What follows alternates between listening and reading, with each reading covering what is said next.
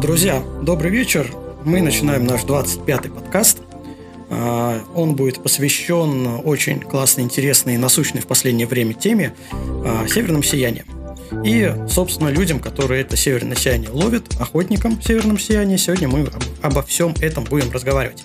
А, в нашей виртуальной студии мы, как обычно, втроем. Это я, Константин Шамин, это Руслан Асанов. Руслан, привет. Привет, привет. Всем доброго вечера. Что такое у нас? Все-таки 25-й подкаст.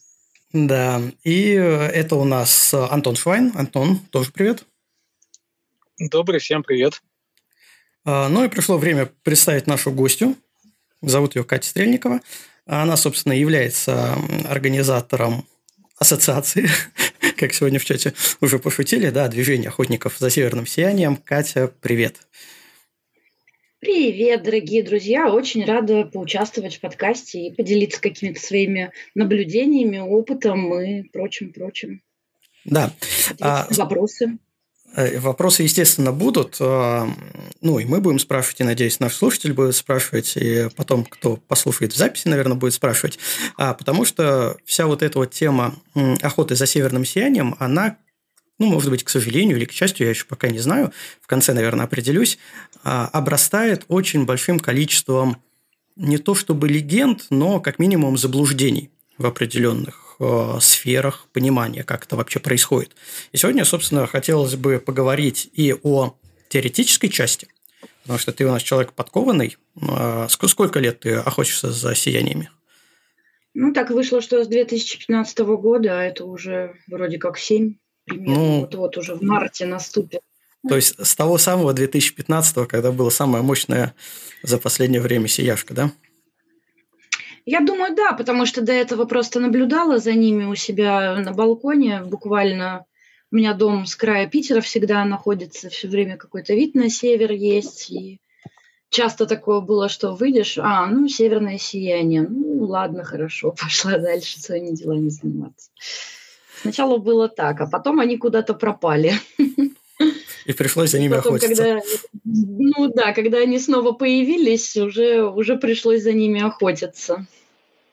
Кать, ну давай, чтобы познакомить тебя а, с... На, нет, точнее, наших слушателей с тобой, а, расскажи пару слов о себе, вот а, как увлеклась а, северными сияниями, а, чем занималась все эти семь лет и к чему сейчас пришла. Да, ну вообще у меня все дело в том, что работа такая всегда была достаточно удаленная. Никогда я там на full тайме нигде в офисе не сидела. Работала с админом, а, затем проект-менеджером, да, теперь сейчас какой-то свой собственный бизнес появился, провожу и там эти конференции, ну вот такое что-то, и достаточно свободный режим жизни у меня, а, свободный для каких-то увлечений – когда можно поездить, э, черт знает куда, черт знает когда, и совершенно, да, там не пытаться даже что-то планировать. Ну вот захотелось поехать э, на днях э, в Паанаярве. Мы с ребятами взяли и поехали в Паанаярве, потому что там красиво действительно, природа шикарная и смена ландшафтов буквально от каждой экскурсии все это меняется. И, конечно, на самом деле северные сияния, охота за ними, они в первую очередь позволяют познакомиться с окружающим нас миром. Очень большое количество людей вообще, в принципе, сидит дома, никуда не выходит, а если выходит, то это какие-то парки обычные или, может быть, бары, клубы, дискотеки. А именно вот охота за северным сиянием, она учат, что ли, познавать как-то вот окружающий мир, какие-то новые регионы для нас открывать. Э, может быть, кто-то там в Мурманск, в Тереберку а, выбрался посмотреть, да, как другие люди живут. А мы, в принципе, носимся везде, где только можно, по всей Ленинградской области, все дорожки знаем.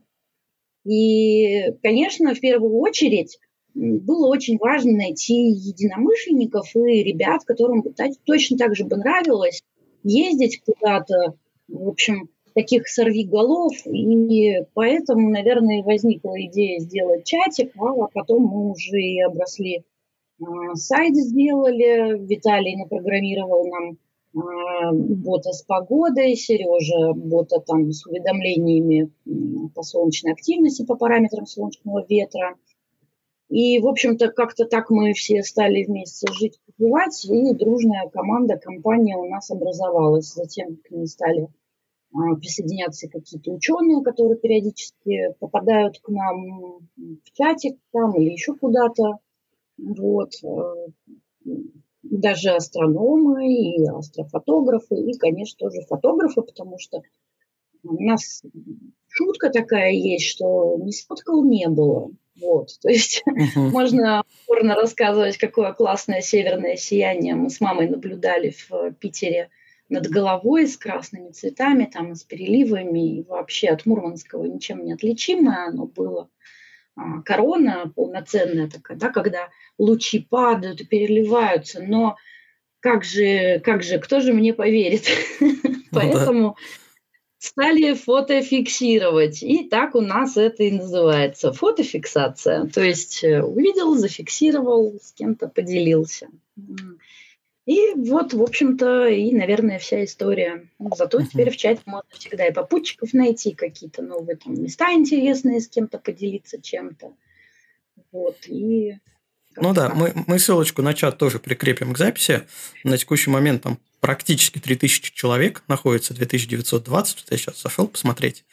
Вот, ну, можно сказать, что это такое уже довольно большое сообщество а, людей, увлеченных а, северным сиянием и вообще поездками, потому что люди собираются не только за северным сиянием скататься, а и так еще спонтанно куда-то выскакивают вместе.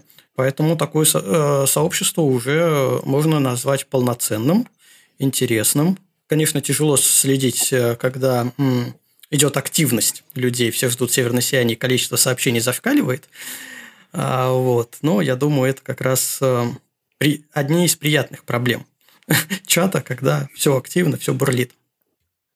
Ну, здесь мы в первую очередь привязались к платформе Telegram, основываясь на том, что она работает при плохой связи. А когда мы куда-то выезжаем, мы остаемся, бывает, что вообще даже без интернета, или дай бог, там какая, какой-нибудь эйдж где-то наловится в лесу, да, но сайты при этом не открываются, а Telegram, он позволяет как раз-таки общаться практически, ну, там, я не знаю, пары какие-то этих э, биты буквально просачиваются, и он работает. И э, основная часть э, какая-то сообщества, да, мы ее даже и не видим, и даже и не слышим, и не знаем, потому что не все любят э, прийти и о чем-то поговорить. Приходится какие-то, ну, такие, так скажем, темы делать, да, вбросы какие-то для того, чтобы как-то разговорить, расшевелить. Бывает и такое, что прям без холивара-то и, может быть, кто, никто и не решится, так сказать, да, угу. вообще слово «я» произнести. Ну, вот на сайте там а, около 25 тысяч уникальных заходов примерно в месяц, и я думаю, что просто не все подключаются к Телеграмму, и а, чатом явно мы не ограничиваемся. Угу. Ну, еще в последние, наверное, несколько лет СМИ частенько по помогают. В, ну, даже не знаю, не, может, не в популяризации северного сияния, потому что все-таки они не рассказывают, что это такое, они просто констатируют, что вот ребята там съездили, берут у вас фотографии, ребята съездили, ребята наснимали, а, посмотрите, как классно было в Ленобласти с северным сиянием.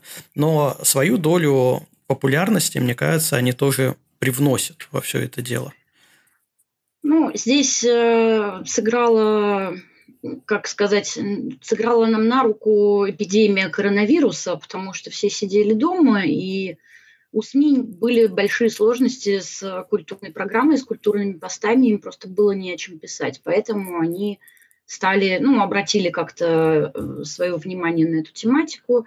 И, в принципе, так э, даже в 2016-2017 году мои фотографии часто, ну, я видела по телевизору, а затем уже в 20-м прямо действительно начался какой-то бум, и из СМИ, да, пожалуй, а, никто ничего не хочет объяснять, а, все хотят каких-то ярких кадров, и, конечно, очень большое разочарование все получают тогда, когда мы выезжаем по Ленинградской области на какие-то такие события, которые ну, незначительные, потому что если с нами ездят СМИ, то мы ничего не наохотим, никаких кадров там сделать невозможно. Это все время фонари, съемки и тяжелая обстановка, что надо рассказывать, э, о чем-то говорить, да, и какие-то кадры они пытаются с фонарями сделать. И, конечно, когда у них видеокамера со включенным светом внешним, конечно, никакое северное сияние они даже снять не могут. Вот. Слушай, ну давай, э, вот просто мы сейчас э, плавно, я чувствую, уйдем во все эти обсуждения. Давай сначала вот с теоретической частью как-то быстренько закончим. А что вообще такое северное сияние, а как оно образуется? Потому что ну, есть э, люди, которые путают магнитные бури, возмущения, северный ветер, образование северного сияния. Что это вообще такое? Давай про это сейчас. Да, очень много бытует разных легенд, прямо слагаются там чуть ли не какие-то волшебные мифы, вот э, что при минусовой температуре появляется северное сияние и так далее и тому подобное. На самом деле нет. В первую очередь для того, чтобы спрогнозировать, будет ли северное сияние, да, и когда оно будет, стоит наблюдать за погодой на Солнце – это позволяет делать снимки с космических обсерваторий, находящихся в космосе, и снимающих постоянно Солнце в разных э, фильтрах, спектрах. Э, это приборы, которые измеряют уровни излучения разнообразного, и рентгеновского и так далее. И основываясь, в принципе, на этих данных, можно делать какие-то выводы о том, будет ли северное сияние там ярким, неярким, и когда оно вообще будет, и ждать ли или нет. Конечно, все это очень условно, очень примерно, потому что космических аппаратов не так много, как хотелось бы, измерить все совершенно невозможно.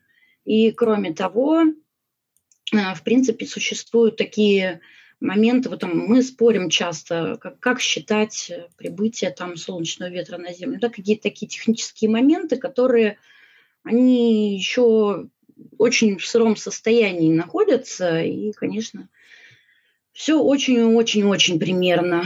Вот. Северные сияния в первую очередь э, возникают благодаря плотному солнечному ветру. И чем вот выше плотность этого ветра и впоследствии скорость, или даже сразу плотность и скорость, тем северные сияния будут ярче. Такой плотный ветер от солнышка к нам поступает в результате образования корональных дыр и уплотнения межпланетной а, среды, которая между нами и Солнцем находится. Там все эти протончики собираются а, и таким пучком, уже облачком а, окутывают нашу Землю. Или вот еще варианты есть выбросов солнечной массы, когда прямо куски Солнца взрываются, отрываются и летят в сторону нашей планеты – и мы следим за космической погодой в первую очередь и за образованием корональных дыр, за их плотностью визуально,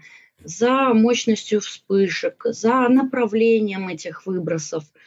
И, в принципе, это вот наша основная и самая интересная теоретическая а, часть, в которой заключается вот весь наш смысл да, охоты за северным сиянием. Мы можем, в принципе, никуда не ездить и охотиться за ним вполне себе на диване. Достаточное количество веб-камер установлено у Skype, которым можно а, следить о том, как оправдались наши прогнозы или нет. Вот. А, и, в общем-то, самое важное – это как раз-таки солнечный ветер. И солнечный ветер – его определяют спутники, которые находятся а, между Солнцем и Землей, измеряют, и эти измерения мы здесь получаем, и основываясь уже на этих измерениях, мы можем сделать какие-то более краткосрочные прогнозы, то есть сказать, ага, вот через 40 минут будет северное сияние.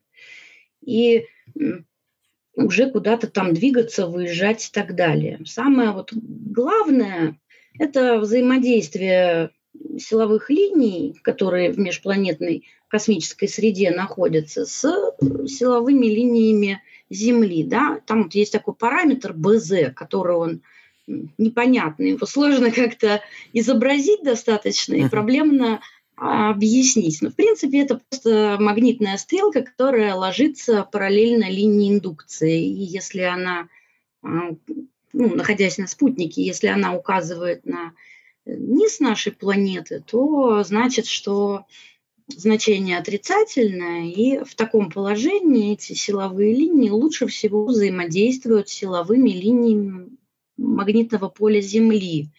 И линии, эти силовые и те силовые линии соединяются, и в такие моменты образуются взрывы.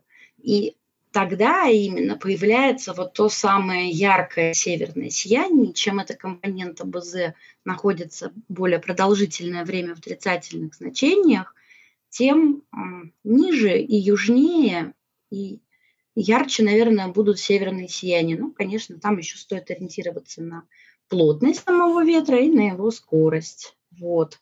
В принципе, наверное, как-то так. Вкратце, да, э, минутка физики заканчивается. давай, давай, переходить к практическим э, знаниям и умениям для более обычных людей, которые, э, которых в меньшую, степень, в меньшей степени интересует именно физическое проявление, они хотят запечатлеть северное сияние. У нас существует множество программ, которые прогнозируют тебе образование северного сияния. Там и с напоминалками, и вот что сейчас, если вдруг вы выйдете, то вы увидите все-таки северное сияние.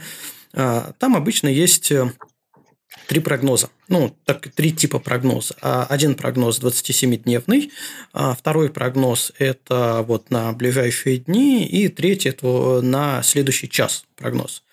Вот э, давай, наверное, об этих типах прогнозов, из, от чего они зависят, потому что а, мне кажется, все равно обычные люди, фотографы, и тем более те, кто начинают интересоваться северным сиянием, а, они все равно не полезут вот в эту физику. Это нужно все-таки, э, чтобы тебя зацепило э, познание, да, как это все-таки на самом деле происходит. Они полезут смотреть в софт, в программы, которые им подсказывают то или иное. Есть очень много заблуждений в плане, вот, допустим, 27-дневных прогнозов, что люди прям планируют какие-то выезды на эти даты, чтобы обязательно увидеть северное сияние. И когда они не видят, у них, соответственно, возникает вопрос, ну, оно же в прогнозе у меня было, может, программа плохая или э, что-то еще случилось, э, что сияния не было. Давай вот про эти три варианта прогнозов поговорим. Ну да, давайте про эти три варианта прогнозов поговорим. Да, действительно, их три типа, в принципе, вот 27 дней, дня и то, что в ближайшие часы как раз-таки вроде должно случиться. А, Все дело в том, что любые программы, а, которые показывают все эти чудесные прогнозы, они берут эти данные из одного единственного источника. Это Space Weather Predicate Center от э, NOAA. А, Национальная атмосферная океаническая администрация в США составляет эти прогнозы. Прогноз на 27 дней основан на том, что солнечная корона вокруг Солнца вращается примерно за 27 дней. И если у нас условно 1 февраля была какая-то корональная дыра, и от нее было какое-то воздействие, то примерно через 27 дней э, эта же корональная дыра у нас снова появится на ну как, будет обращена к земле, и из нее устремится в нашу сторону высокоскоростной ветер, подталкивая, собирая все эти протоны. Но все дело в том, что корональные дыры часто меняются, и а, ну как, преобразовываются, у них меняется конфигурация, они переползают туда, переползают сюда.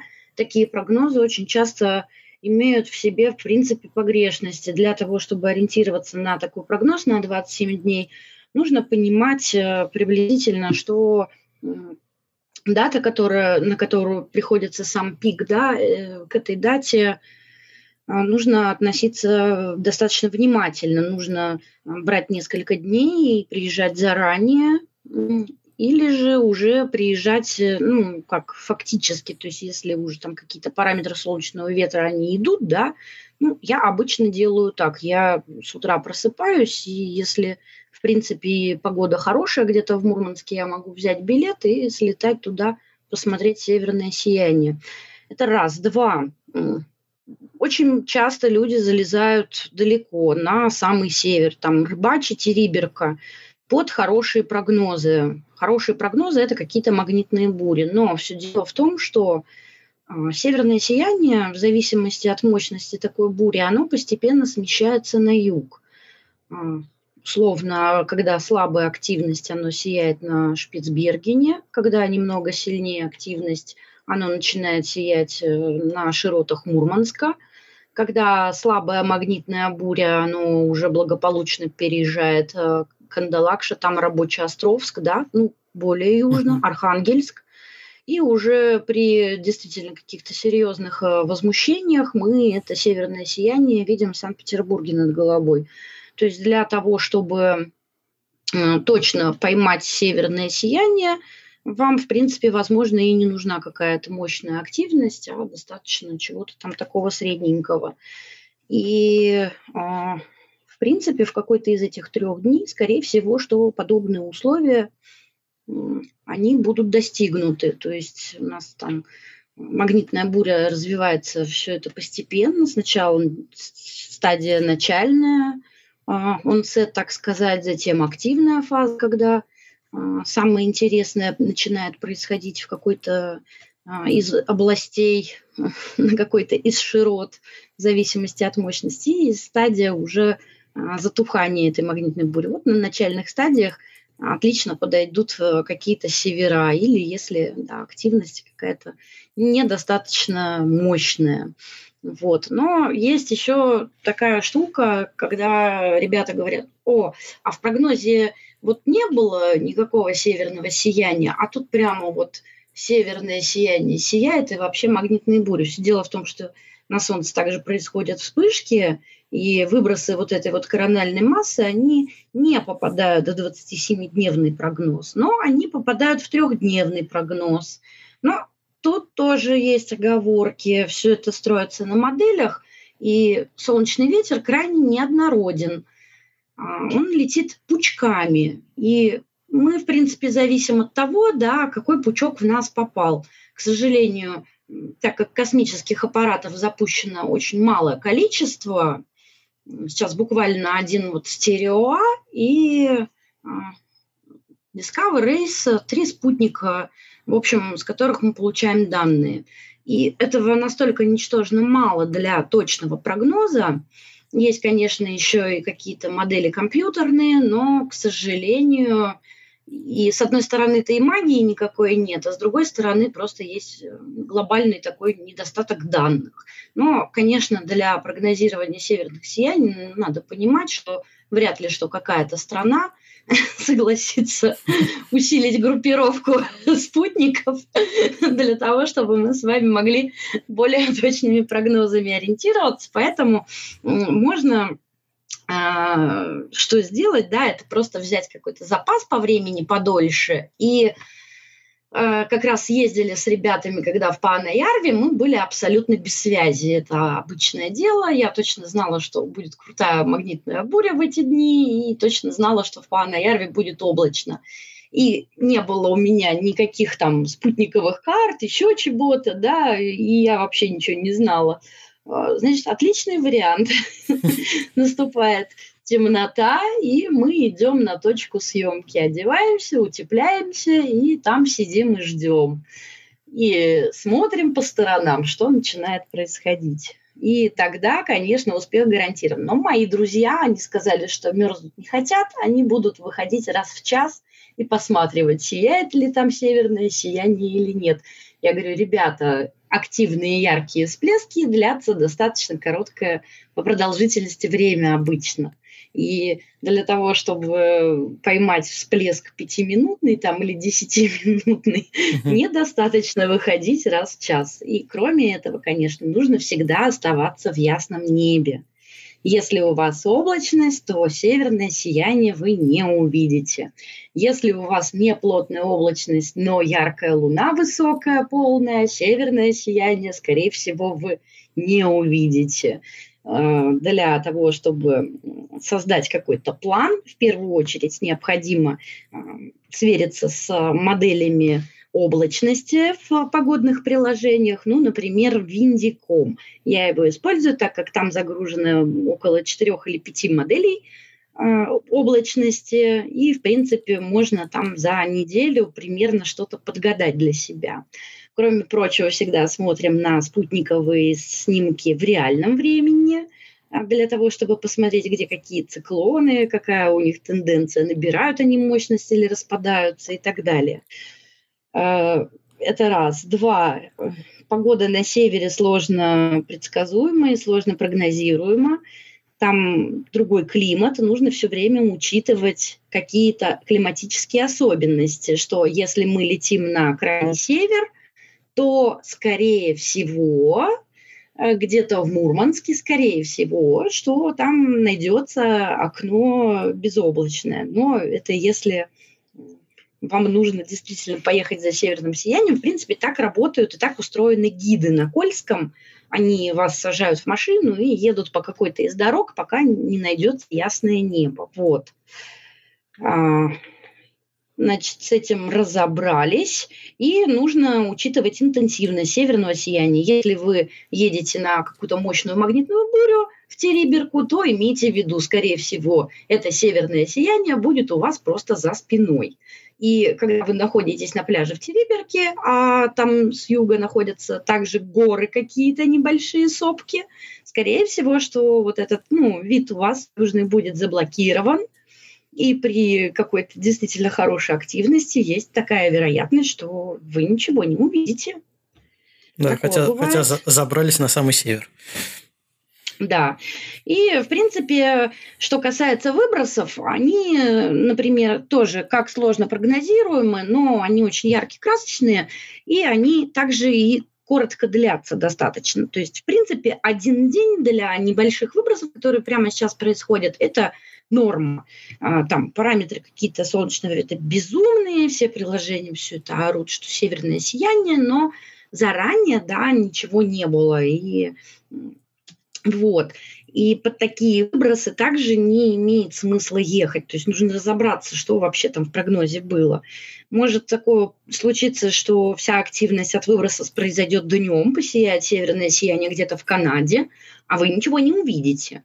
Лучше выбирать, конечно, вот какую-то активность э, из 27-дневного прогноза на корональные дыры. Ну и посматривать вообще на эти самые снимки самостоятельно. Там, в принципе, все понятно.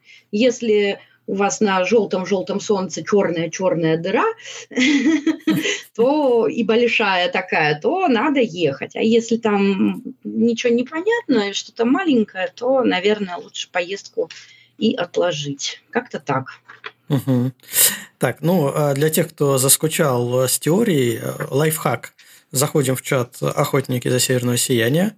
Если там все кипит, бурлит, и люди куда-то собираются ехать, значит, нужно просто присоединяться и ехать ловить северное сияние. Одеваться теплее, брать камеру, э, брать необходимые аксессуары, штативы, кофе, чай, э, утепляться и ехать просто караулить.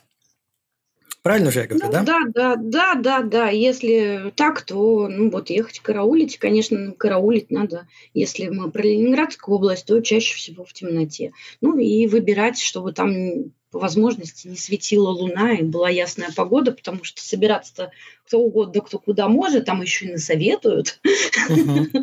Но могут, конечно, неправильно посоветовать. А, но, в общем, на сайте на самом деле есть э, карта ну, максимально наверное, доступных распространенных точек для съемки, до которых точно можно дойти, дойти доехать э, с минимальной подготовкой.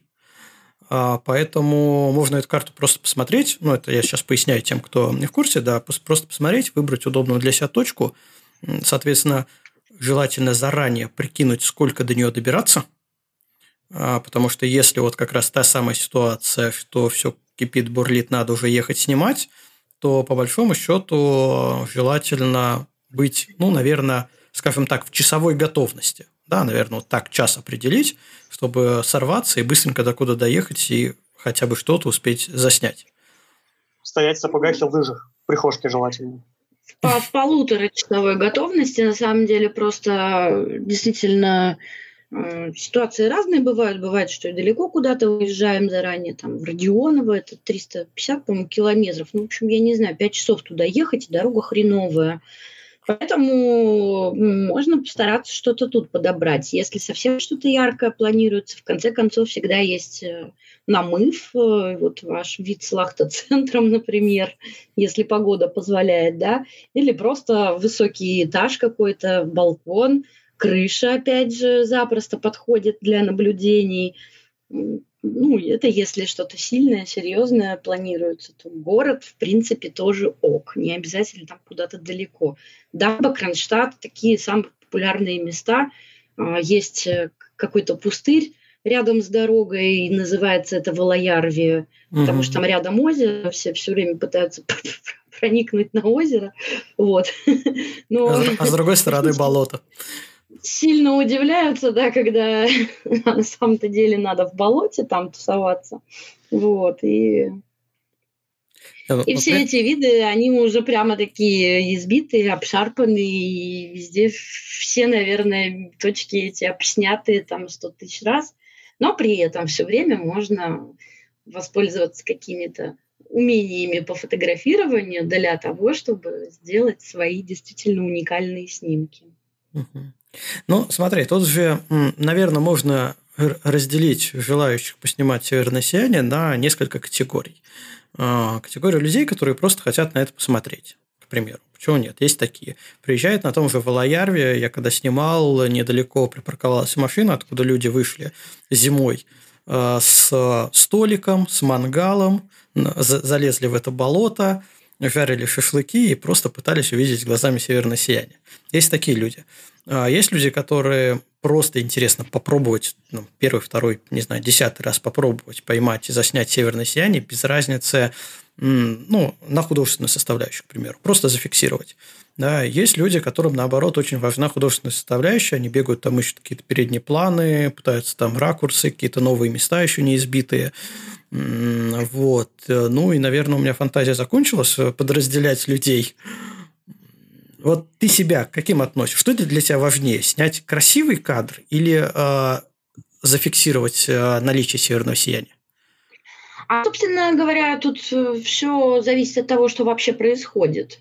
Мы-то любим, ну, я имею в виду в первую очередь, наверное, себя, да, и несколько еще энтузиастов, нас не так много, кого интересуют формы северного сияния, цвета северного сияния, как оно там, откуда, куда оно перемещается, с запада на восток, там, с востока на запад, да, какая-то такая часть наблюдательная в первую очередь. И, безусловно, для таких наблюдений вообще можно из дома и не выходить. А, существуют веб-камеры, еще раз говорю, по которым можно всегда сориентироваться. Есть сейчас северное сияние или его нет. Если камеры в безоблачном пространстве как бы находятся и включены и работают, то можно по веб-камерам ориентироваться. Если в Киру не сияет над головой, это точно значит, что в зените, то это точно значит, что в Санкт-Петербурге видно на горизонте. Условно, если в Киру не на юге, то это значит, что в Петербурге чуть выше горизонта. И принципе, этих камер, ну, веб-камер достаточно. Но э, нужно понимать, для чего, например, я снимаю. Я снимаю для э, истории, для того, чтобы затем я могла посмотреть, что вообще, в принципе, происходило. Иногда я и по чату ориентируюсь еще за какие-то даты, информацию, да, вот что было в прошлый раз. А будет ли в следующий раз так же или нет – вот. И, в принципе, пока достаточно хорошо удается понимать, что вот если мы ездили в Сартовалу в декабре, и там было высоко, ярко и красочно, то в январе было прямо вообще восхитительно в Кронштадте и с яркими цветами, и с яркими формами интересными, и там несколько пиков – но если мы берем какого-нибудь пейзажного фотографа, то пейзажному фотографу, ну, по его фотографиям даже часто и невозможно будет понять, что вообще происходило, потому что включаются стейки какие-то там, компоновки и так далее. Скорее всего, я занимаюсь репортажной какой-то съемкой, чаще съемкой таймлапсов. Вот. А уже кто как, ну, кто там пейзажами занимается, то там может вообще какой-то кусок быть, может крупный маяк, а справа там пару лучей. И такие фотографии, они ну, для изучения как минимум бесполезны. потому что всей картинки на них не видно обычно. Вот, uh-huh. как-то так. Ну, то есть, а, слушай, а, ну, это, да. же как, это же не коррелирует одно с другим. А, то есть, если, например, ты, ты, ты собираешь всю эту информацию для какой-то статистики, да, я понимаю, чтобы э, как- как-то прогнозировать в будущем, а, будет или не будет россияне. То есть, да, если было да, в январе, да, то, да, может быть, и 5 будет. А разве это влияет, если короны двигаются на самом Солнце, в разных местах возникают, соответственно, э, и в разное время они с меньшей вероятностью будут появляться. Э, ну вот корональные дыры, корональные угу. дыры – это такие области в солнечной короне, которые имеют наименьшую температуру. То есть все Солнце, оно очень горячее, а там, где вот эта самая дыра, и, кстати, это их название по ГОСТу в первую очередь. То есть если кто-то пытается назвать корональную дыру отверстием, это неверно. Значит... Не в этом случае, да. Не в этом случае, да.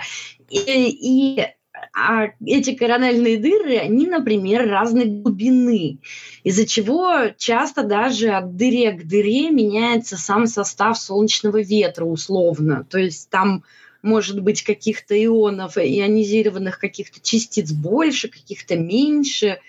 И да, это коррелирует. То есть вот мы действительно наблюдали а, за три оборота одной и той же корональной дыры, и вот она сияла в декабре ярко, в январе ярко, и вот сейчас февраль, и она снова отлично ярко посияла. Правда, меня тут не было, но я видела, как северное сияние там где-то за тучами у меня на 66 градусе, оно просто совершенно нагло взяло и переместилось с севера на юг, в сторону Питера. И... Отвратительно. И так как у меня над головой не сияло практически, ну, там как-то ничего такого интересного не было, все было, происходило самое интересное на южном горизонте. Вот как-то так. То есть, и, фактически, конечно... можно будет со временем э, создать э, какой-то календарь, э, где показать какие-то дни, что вот, например, или, или какие-то месяцы, что вот сейчас, скорее всего, это коронарная дыра, да, я просто, да. да, и можно я про... Да, я просто обычно выкладываю в, там, в канал сообщение о том, что вот тут корональная дыра, сиять она будет такого, такого, такого, ну, вероятнее всего, такой, так, в таких-то числах, и, соответственно, на прошлом ее обороте, например, было вот такое. Может быть, на этот оборот тоже будет такое. Вот. Ну, так еще случается, что накладываются разные события. Бывает там выброс на солнечный ветер накладывается, тогда все эти эффекты сильно усиливаются. И... Но сейчас мы только начинаем новый цикл 11-летний. А, было некоторое затишье на солнце, там не появлялось никаких пятен, практически не происходило никаких вспышек корональные дыры были весьма скромные, никаких бурь толком не было. А если мы э, доживем до пика, а это уже будет в 2024 году, прямо вот пик этой солнечной активности, когда вот больше всего темных пятен э, возникает, э, ну, имеется в виду как раз активные регионы, в которых вспышки и выбросы, и северные сияния, они будут чаще, чаще, чаще повторяться, и, и в Питере будет очень интересно тоже. Вот. Ну, в Питере, в принципе, интересно, потому что мы тут живем, мы мотаться условно ради каждого северного сияния в Мурманск, ну, очень сложно.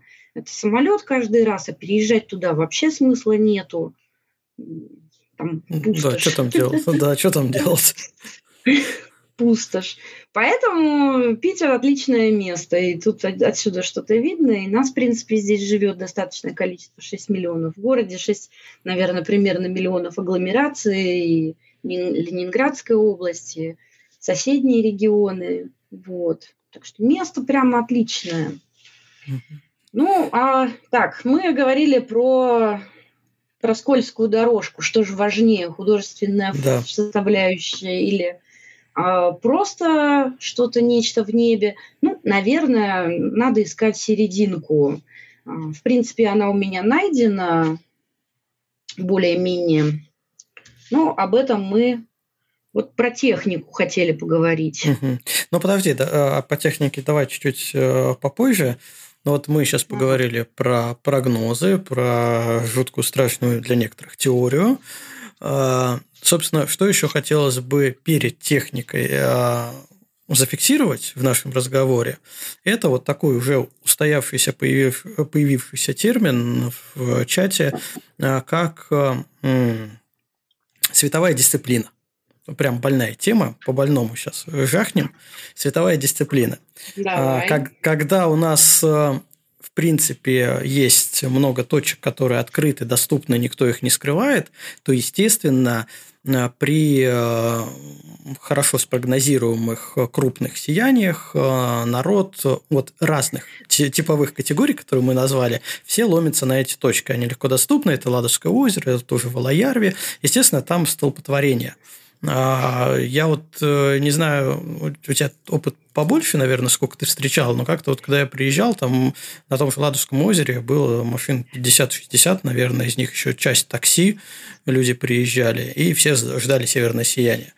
А, а его вот, не случилось практически. Да, да, оно было так себе тогда. А, так вот, а, Естественно, при таком большом скоплении людей возникает проблема, что все хотят сфотографировать, все там с техникой, ну, кто-то без техники, ну, неважно, там, с телефоном. А, это темнота, это фонарики, это вот подъезжающие автомобили, и все друг другу мешают. И вот э, в чате, ну, не знаю, за последний, наверное, э, год точно участилось вот это вот словосочетание «световая дисциплина». Ну, как раз, наверное, потому что и популяризация такая, и людей больше приходят вот э, в чат желающих сфотографировать северное сияние. А давай просто сформулируем какие-то простые правила, что нельзя делать, когда ты приезжаешь на место съемки, и там уже есть люди. А мы можем формулировать это и говорить вслух, и, в принципе, да и все мы может быть, э, это и так знаем, но это абсолютно бесполезно. Я бы вот, может быть, дала бы советы, да, как э, избежать. Давай, давай. Да, в, первую очередь э, это какие-то можно приехать на, на ту же точку, да, и взять ракурс такой, а, где у тебя все эти люди где-то вдалеке находятся. И, и поснимать, как они там чего-то вытворяют, например. Можно таймлапс поставить, да, с дискотекой. можно, можно как бы перемещаться в пространстве. можно быть немного сбоку. А, то есть вот там тоже в Улаярве, например, нам не надо именно туда. Мы можем взять, посмотреть по карте, по спутниковой, какие там еще есть места, куда, да, можно было бы дойти, условно. Просто фишка в том, что на самом деле люди, многие, они даже и не подозревают, что они там не одни. Потому что однажды мне так джиперы какие-то испортили таймлапс моторным. Они просто по внедорожью выехали на мыс и светили дальним прямо в объектив. И даже они даже не подозревали, что там кто-то есть. И сказать, что ну, ты подъезжаешь, выключив фары, ну, здесь сейчас такие машины современные, у них дневные ходовые огни всегда работают на заведенном двигателе. И если там в тачке кто-то пытается согреться на морозе, да, mm-hmm. да он тебя проклянет раньше какие-то опаздывающие фотографы, кто-то опоздал, и вот сейчас срочно ему надо найти самый красивый камень на побережье, непременно надо на него светить фонариком. Это нормально, всегда такое будет. Значит, э, ездили с ребятами в Пана Ярви, на обратном пути у нас была охота за северным сиянием наоборот. Очень торопились домой, чтобы, тем более сегодня эфир, да, подготовиться uh-huh. как-то вовремя доехать, остановились где-то за Лоухами, какая-то там тьму таракань дорога, по которой никто не ездит. Ну, очень далеко, очень вообще там три деревни какие-то в два ряда. И со мной был водитель как раз, который был в пятиречии, участвовал в этой дискотеке, uh-huh. слышала, как ругался, как все ему мешали. И что он берет? Он берет и просто нажимает на тормоз. И все снимки пересвечены красным. И даже невозможно человеку объяснить, что не важно, что у тебя машина стоит на дороге, а я по колено в сугробе там в 20 метрах от тебя. Все деревья, весь снег, все это будет красным. Вот. И с этим очень сложно. А, единственное, вот как мне удается, если я хочу что-то пофотографировать, что-то поснимать, то я стараюсь куда-то одна уйти вдаль. Вот. Или, может быть, там с кем-то, да, кто действительно фонариками не пользуется. Вот. Ну, кто-то кто такой же, как я. И, конечно, тут и важно и привычка к фотоаппарату для ночной съемки. Ночная съемка – это свой отдельный фан и свои отдельные какие-то моменты. Вот. А вот световая дисциплина, тут можно говорить сколько хочешь и о чем угодно, но ничего из этого толком не выйдет. Потому что, а, кто-то может быть в полной уверенности, что он на этой местности один-одинешенек, б, кому-то действительно очень надо куда-то посвятить так или иначе. Вот, например, через меня там в Пятеречи какой-то блогер все время ходил. Я говорю, ну, ребят, давайте не светить, э, пожалуйста. А, но тут включился фонарик, кто-то включил фонарик, чтобы посмотреть, кто на них ругается. И, конечно, прямо, мне, прямо в меня, прямо я говорю, ну что вы делаете-то? Вам если под ноги, так вы и светите под ноги, пожалуйста. Не надо вот это вправо, влево. Зачем? Так да. что лучший, лучший совет. Выбирайте какие-то такие места. Вы можете быть в том же Пятеречи, но можно уйти куда-то там чуть ближе, чуть дальше – по берегу. А, отлично есть сайт Викимапе, например, на котором всякие тропиночки, какие-то интересные как раз там передние планы можно поискать, что-то вот такое вот. А, и таким образом фактически избавиться от людей, чтобы они не бегали с фонариками ну, по... Есть еще вариант э, при возможности время от времени подыскивать какие-то себе а, новые планы ракурсы в дневное время. Потому что у нас сияние в основном, ну, не в основном, это зима, все-таки из-за из, из того, что у нас есть летом белые ночи. А сияние зима, это снег, это все вот эти тропиночки, они все равно где-то там глубоко под снегом. Особенно если брать зиму э, текущую с таким обилием снежного покрова, редким, скажем честно, за последние годы. Вот, естественно, все эти тропинки ну, просто не найти.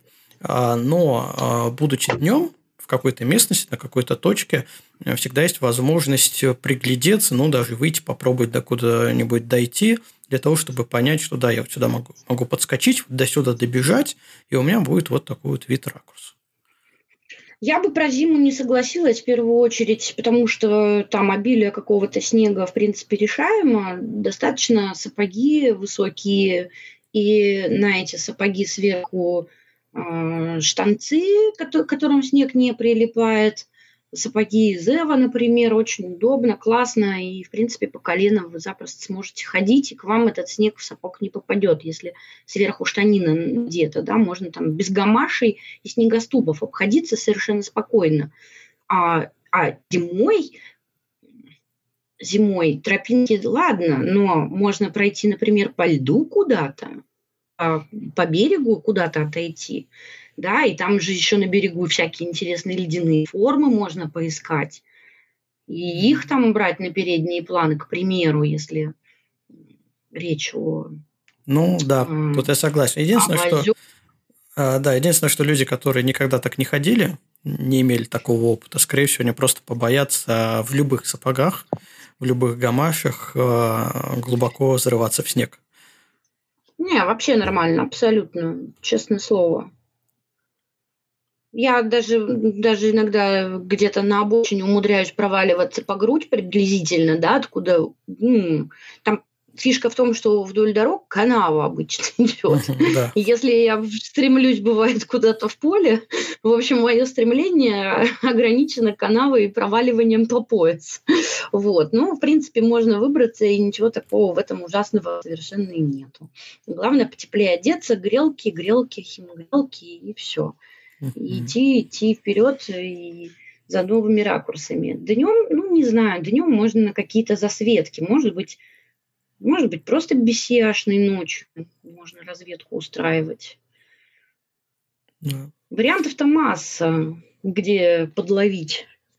Вот очень хорошо, вооружившись картой, прошерстить небольшие озера какими-то садоводствами. И даже вот, в частности, нам приятное озеро попалось прямо посредине э, корейской Лахденпохи, там город, дома пятиэтажки и при, приятные пирсы какие-то, действительно уникальное место нашлось. Вот а нашли его по карте. Вот сидишь, смотришь карту, ага, надо, значит, вот туда съездить. И там какая-то северная сияние небольшое появляется, какая-то возможность с небом, и едешь туда. И уже ну, мы, и у нас и разведка, и сияние все в одном, наверное. А, а как часто ты возвращаешься на какую-нибудь точку? Допустим, вот так нашла на карте место, а поехала, ну, вроде хорошее. Ну, и сияние вроде как было, ну, может быть, не супер э, сильное, но все равно. И вот э, какой шанс, что в следующий раз, ну, не обязательно подряд, а там ты опять поедешь туда, потому что, ну, хочется, допустим, в этом же месте сияние помощнее заснять. Или просто хочется туда съездить, потому что вроде как ты помнишь, что там рядом были еще какие-то ракурсы, к примеру. Вот какой шанс, что ты возвращаешься на такие места? Э, да все время возвращаюсь. Э, все дело в том, что в первую очередь мы смотрим по погоде, чтобы в тучи не уехать. Это угу. самое важное, а уже что там за место, дело десятое. Тоже там пятиречие, если исхитриться, приноровиться. Вот мы там, кстати, качели построили для переднего плана. В общем, да. если исхитриться и приноровиться, вот девушка там, Ольга, снимала на вот этот вот прилет мощнее, все почему-то подумали, что там облачно, хотя я, я не знаю, почему так вышло, как бы меня не было. Э, все решили, что там облачно на Ладоге, и туда поехала одна Ольга, и она сделала шикарный просто там снимок северного сияния красного, и со створным знаком на каменном моле, ну, прямо вообще восхитительно. То есть тут вообще раз на раз не приходится. Ну, то есть у тебя нет такого, что, а, нет, вот в этом, в этом месте у меня уже есть сияние снятое. Нет, нет да, у меня привязанности к месту. Вот потому что а, как куда камеру поставишь сегодня вот здесь, да, там в следующий день ты можешь поставить камеру на 3 метра правее, например, или больше в лес, или еще что-то. И, в общем-то, наверное, я не знаю, я не уверена, что у меня там вообще два одинаковых каких-то таймлапса наберется, в принципе. Угу. Все время там так или иначе два раза я не, не смогу просто камеру одинаково поставить. Не, ну, понятно. Ну, просто я знаю, что есть э, люди, которые говорят, ну, к примеру, но не знаю, что такое выбор. Кит, вот, кит э, в гавани, да. Ну, да, ну, да, да. Кит. киту я не поеду, потому что у меня там уже есть снятое северное сияние. Ну, о чем мне... Ну, да, оно будет другое, но чем мне повторять этот кадр? То есть у тебя вот так, таких проблем нету, да? Есть сияние, есть да кит, нет, можно нет, сгонять да, и все есть... сфотографировать. Ну, там, кроме того, что есть кит, да, там есть еще какая-то метеофишечка стоит. Не знаю, что это, но симпатичная. Это э, ветряк небольшой, да, рядышком. Ну, да, там что-то такое. Или перед, перед этой базой там есть какой-то сход на, на пляже, какой-то пляжик есть. Ну, если именно там будет ясно, то придется ехать именно туда. То есть в основном гла- главная погода и главное сияние. Да. Хорошо. Ну, есть, есть, есть еще такое, что когда слабое сияние, да, то надо стремиться подальше от засветки, и Ладожское озеро в этом плане идеальный вариант, потому что даже на Финском заливе напротив там и порты какие-то находятся, и город Выборг, город Приморск, и они угу. очень сильно светят. Если забираться в Усть-Лугу или на внешние острова Финского залива, очень ярко Котка засвечивает оранжевым. Даже какие-то в какой-то газете написали «закатные лучи и северное сияние». Вот мы очень смеялись. Закатные лучи. Это они молодцы. А, ладно, хорошо, давайте тогда к технике перейдем. А какие есть, э, да. да, какие есть особенности? Ну, давай представим ситуацию, что вот я человек, который загорелся а, съемкой «Северное сияние», и у меня даже нет камеры, но я ее готов купить. Вот на что общем, мне обращать внимание при покупке? В общем, да, немного обратимся к истории. Все дело в том, что А, когда-то мне подарили фотоаппарат, и он назывался Canon 650, по-моему. А, это такой фотоаппарат начальный какой-то вроде серии, я не знаю. Он просто обычная какая-то зеркалка. И она у меня валялась, как и у всех других нормальных людей. Я ее, в принципе, не доставала, потому что а зачем? А, из сотовых телефонов тогда только-только появлялись э, какие-то первые, там, вторые айфоны. И снимать ночью на них было совершенно невозможно. Затем у меня появилась такая более-менее нормальная камера, которую, на которую я до сих пор снимаю, это Canon 6D. Она, mm-hmm. в принципе, первого поколения, она, в принципе, отлично подходит.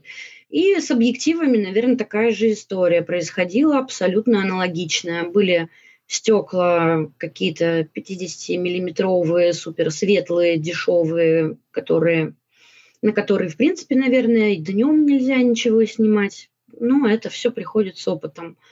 На 6D у меня уже появился блинчик такой 40 миллиметров, узенький объективчик от Canon. А, и он достаточно светлый был, 2,8, но он, конечно, все еще был темнее, чем мне хотелось. Но фотоаппараты такие, например, полнокадровые, они позволяют вставлять более сильную чувствительность, да, ИСа более mm-hmm. высокая, и на этих более высоких ИСа фотографии получаются не такие шумные, как на камерах начальной серии. И, ну, здесь по Canon, ну, я думаю, наверное, возможно, что у каждого бренда аналогичная примерно ситуация. Есть что-то для э, начальной какой-то любительской съемки, есть э, что-то такое полу, полулюбительское, полупрофессиональное. И уже дальше такие камеры у меня были, как Canon 5D Mark IV, и сейчас я купила недавно Canon R5, потому что 5D Mark IV у меня утонул в Ладожском озере. Его тут прямо всем ютубом чинили.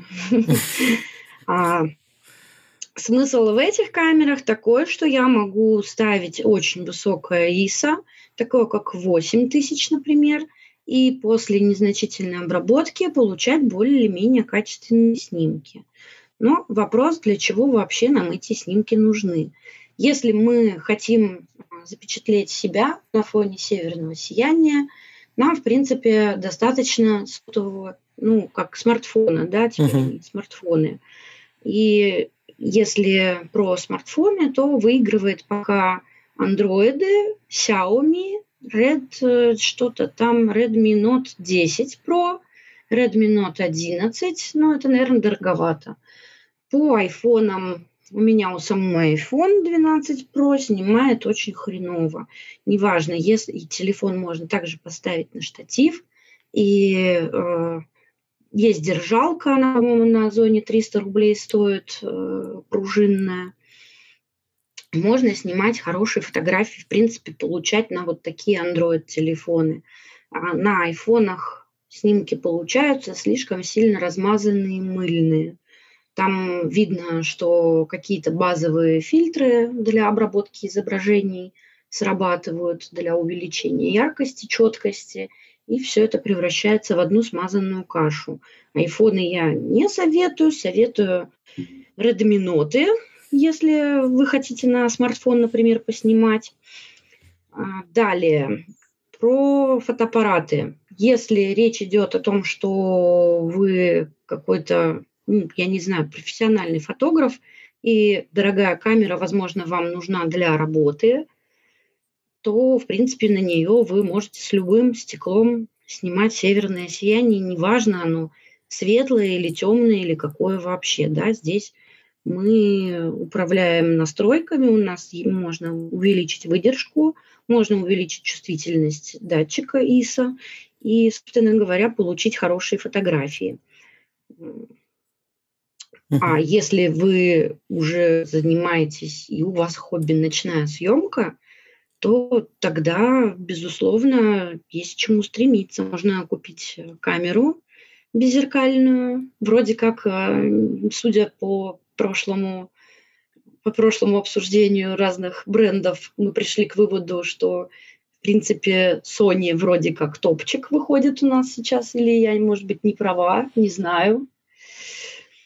И там есть достаточно светлые линзы, но я сама пользуюсь сейчас конкретно Canon R5, и у меня такое основное рабочее стекло было Sigma 14 миллиметров со светосилой 1,8. Но фишка в том, что, в общем, снимаю я очень часто, и mm-hmm. даже не все бывает, что выкладываю, в принципе. Ну и иногда хожу, иногда с этой техникой падаю, иногда сама по себе техника падает.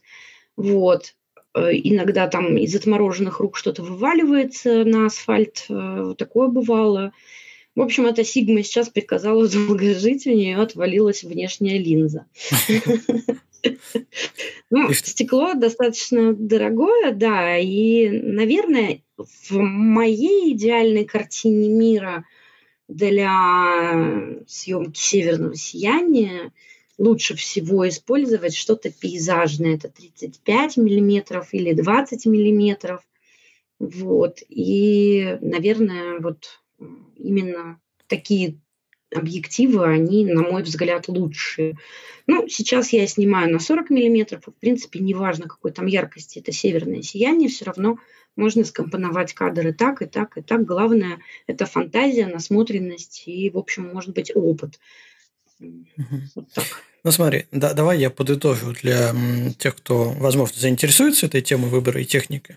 А, нам э, необходимо посмотреть, если мы выбираем камеру, если у нас нету камеры еще, то на чувствительных при высоких ISO, а как себя ведет. Сэмплы, в принципе, в интернете найти можно на любую камеру, просто посмотреть, как в темноте на высоких э, значениях ISO э, себя ведет камера в плане шумов.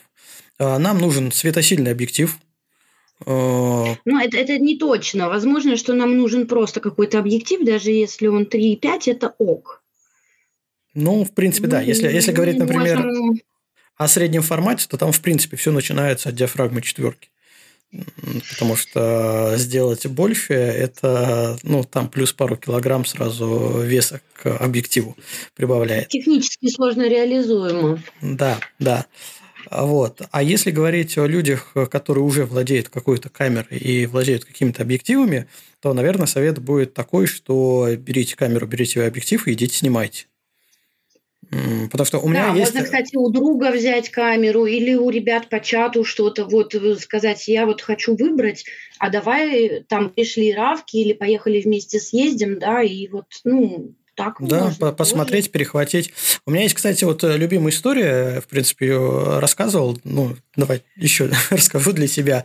Когда мы были а, в Норвегии, ну, в Тенских островах, э, соответственно, там тоже ловили, э, кроме пейзажей, северное сияние, и у нас за всю поездку была только одна ночь, где вот так все сложилось, что по всем облачным прогнозам будет дыра. Дыра часа на два, максимум на три естественно, начали собираться, я всех э, собираю, говорю, ребята, ребята, поехали, потому что, ну, что мы уже неделю на Лафатенах, а нам с, с небом не везет, а тут будет и дыра, и будет э, северное сияние, надо ехать. И мне один человек говорит, он за Болгарии был, говорит, не, я не поеду. И на вопрос, почему ты не поедешь, он говорит, у меня камера не умеет снимать северное сияние. Я, честно, впал в стопор. Ну, как так? Камера... Что значит камера не умеет северное сияние? Он говорит, ну вот, я ее когда покупал, и вообще, когда собирался сюда на север, мне сказали, продавец сказал, что нет, ну, не умеет твоя камера северное сияние. Вот пейзажи еще ничего, а вот северное сияние она не умеет снимать. Вот я этого человека заставил просто чуть ли не силой, уговорил поехать все-таки, поставил его рядом с собой, мы замечательно сняли «Северное сияние», и он, взрослый мужик, радовался как ребенок, что у него камера все-таки умеет снимать «Северное сияние». Вот такое тоже бывает. Да. Не верьте продавцам, называется. Вопрос. Да, на самом деле, мне кажется, надо не верить никому, а брать то, что у тебя есть, и идти пробовать. Да, лучшая камера а. та, которая у тебя уже есть. Да, ты, ты идешь, ты пробуешь, ты понимаешь, что тебе не хватает, и уже тогда появляется смысл покупать что-то э, новое. А вот у только, меня есть камера с практикой. Можно идти сфотографировать? Да, иди фотографируй. А, не, слушайте, вот хотел спросить, да, кроме шуток. А, все же сияние, это же такая штука бывает динамичная достаточно. Если хочешь поймать э, вот эти линии, которые получаются от, от, от сполохов, от короны этого северного сияния, то необходимо снимать на относительно низкой э, скорости, то есть высокой скорости, э, низкой выдержки. А, соответственно, все же светлосильный объектив, либо возможность хорошенько задрать ISO является решающим в случае, правильно? А, ну, в общем, тут как раз э, в эту свою последнюю поездку на этих выходных буквально мы убегали от северного сияния в сторону дома, когда оно сияло, и у меня был такой интерес поснимать на самом низком мысе. Вот у меня было, значит, была закрыта диафрагма на 3,5, а ИСа у меня было установлено в 100. И, в принципе, 30 секунд выдержки – на очень при, при высокой луне и при не очень ярком сиянии они мне дали, в принципе, нормальное изображение. То есть там даже что-то видно. И, наверное, если говорить о том, что какие-то суперсильные да, взрывы прямо вот эти над головой, их можно фотографировать уже прямо даже, наверное, и на iPhone вполне. То есть это яркость северного сияния, она зачастую даже там может с Луной где-то быть сопоставима и давать отражение на снегу ярко-зеленый, из-за чего там уже потом баланс белого сложно подобрать, да, ребята ругаются, почему у вас снег зеленый. Да потому что у нас над головой такое шоу, что... Потому что вы... экология такая. Да, вы на любой технике уже супер яркое северное сияние завсегда сможете снять. Другое дело, что если вы делаете пейзажную съемку, и вам важно, чтобы у вас и передний план был интересен и подсвечен, особенно когда вы вообще, в принципе, пейзажной съемкой занимаетесь, вы начинаете потихонечку понимать. У вас, например, елки в снегу, и они все белые – и это будет светлый передний план. А если у вас темный лес какой-то или темные здания, да, то они будут темные. И тут большинство фотографий с супер ярким северным сиянием и с хорошим передним планом – это все-таки композитные фотографии. Если нет Луны, которая подсвечивает, то такие передние планы вы никогда не достанете. Вам вообще все равно, какая у вас там по светлоте линза. Вот. И можно сделать эффектно, если снять э, часть неба отдельно, а передний план уже экспонировать вообще без всякого северного сияния, если вы хотите белый снег иметь, ну или вообще приличный какой-то цвет, то хорошо бы у вас этого северного сияния сейчас не было. Потому что иначе все будет снять, и нормально. зеленый. И так тоже делают. Все же. Ну, ну, в принципе, э, все же необходимо э, снимать на, чтобы мы хотели увидеть, чтобы, чтобы могли увидеть э, текстуру в северном сиянии, то фактуру. снимать надо. Да. да, фактуру, текстуру я из Болгарии, мне можно и так. Снимать, да, лучше всего на каких-то коротких выдержках, например, для э, супер ярких взрывов идеально подходит у меня на моем R5 без луны. и состояла 400, а выдержка была 1,6, например, э, секунды, да, или там 3-2 секунды. И, в принципе, всю эту фактуру прекрасно видно. Если же северное сияние не яркое, и какие-то сполохи а, в разных местах вы видите происходит. То тут какой-то столбик загорелся, то справа, то слева, то посередине медленно, и вот оно там еле ползает все.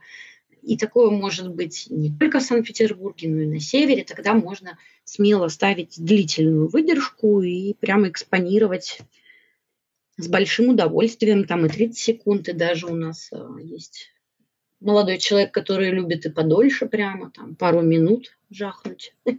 Чтобы все было зелененькое такое. Да, и получается такой зеленый туман. Замечательно. Костя, вот, кстати, ты скажи по к этой фотографии, которую вот, ты запустил на анонс. Это сильное сияние было, и при каких параметрах ты это все снимал? А, слушай, ну, э, на анонсе висит фотография, снятая на средний формат. Это когда я уст... Оно настолько долго сияло, что я уже снял все, что хотел. Я уже просто устал. Я лежал на снегу и пялился просто в небо. на северное сияние, а потом направил туда просто вверх э, камеру, так как это средний формат, соответственно, там объектив с диафрагмой f4 было это ну, максимально ну, один из стандартных светосильных объективов на среднем формате.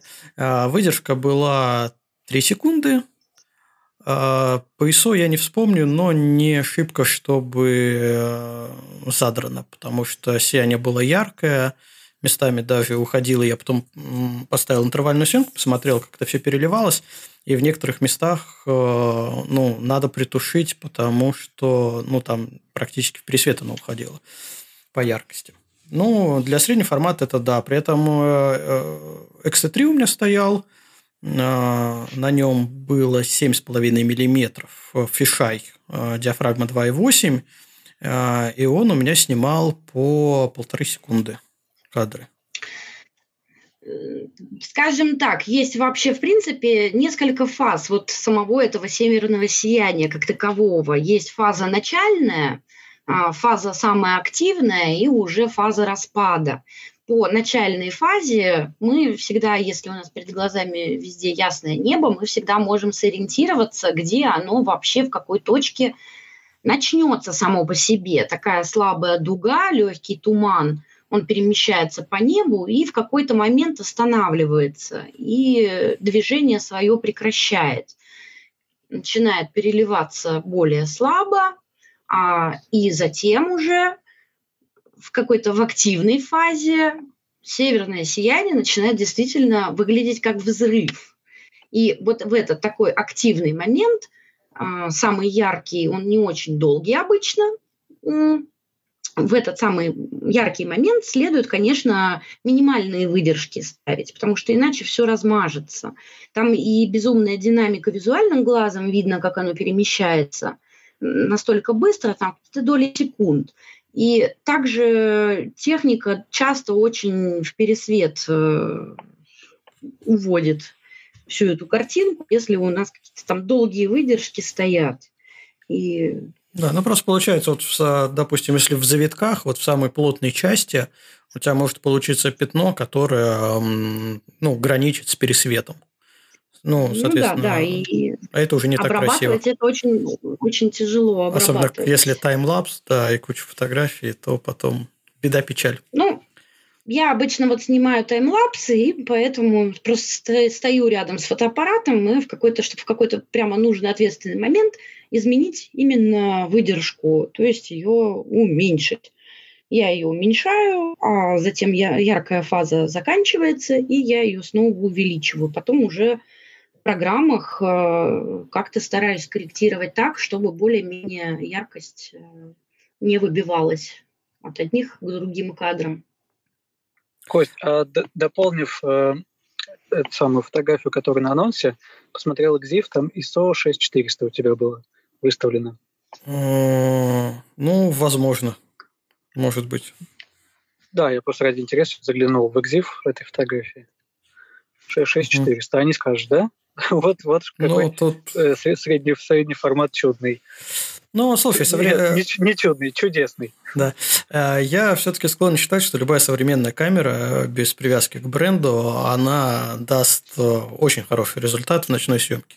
То есть все, ну, понятно, вот как Катя говорила вначале, что мы можем сегментировать камеры по начальному уровню, там, условному среднему уровню, профессиональной камеры, но э, любая современная хорошая камера – а в ночной съемке она на текущий момент ну, не испытывает проблем. Можно там приделя... придираться к пикселям, можно смотреть, но вот даже глядя на тесты тех же Sony, которые вот сейчас, в принципе, наверное, действительно дают максимально, максимально мало шумов при высоком ISO в ночное время, ну, там все очень красиво. Но я не могу сказать, что все очень плохо у какого-нибудь Canon или Nikon при этом тоже все очень хорошо. Всегда есть э, на самом деле какая-то постобработка. Например, недавно снимала комету Леонард, и на 6D я ее снимала, у меня там была настройка чувствительности 12800. И это действительно фотографии настолько были шумные, настолько были ужасные, но на постобработке более-менее что-то нормально сложилось.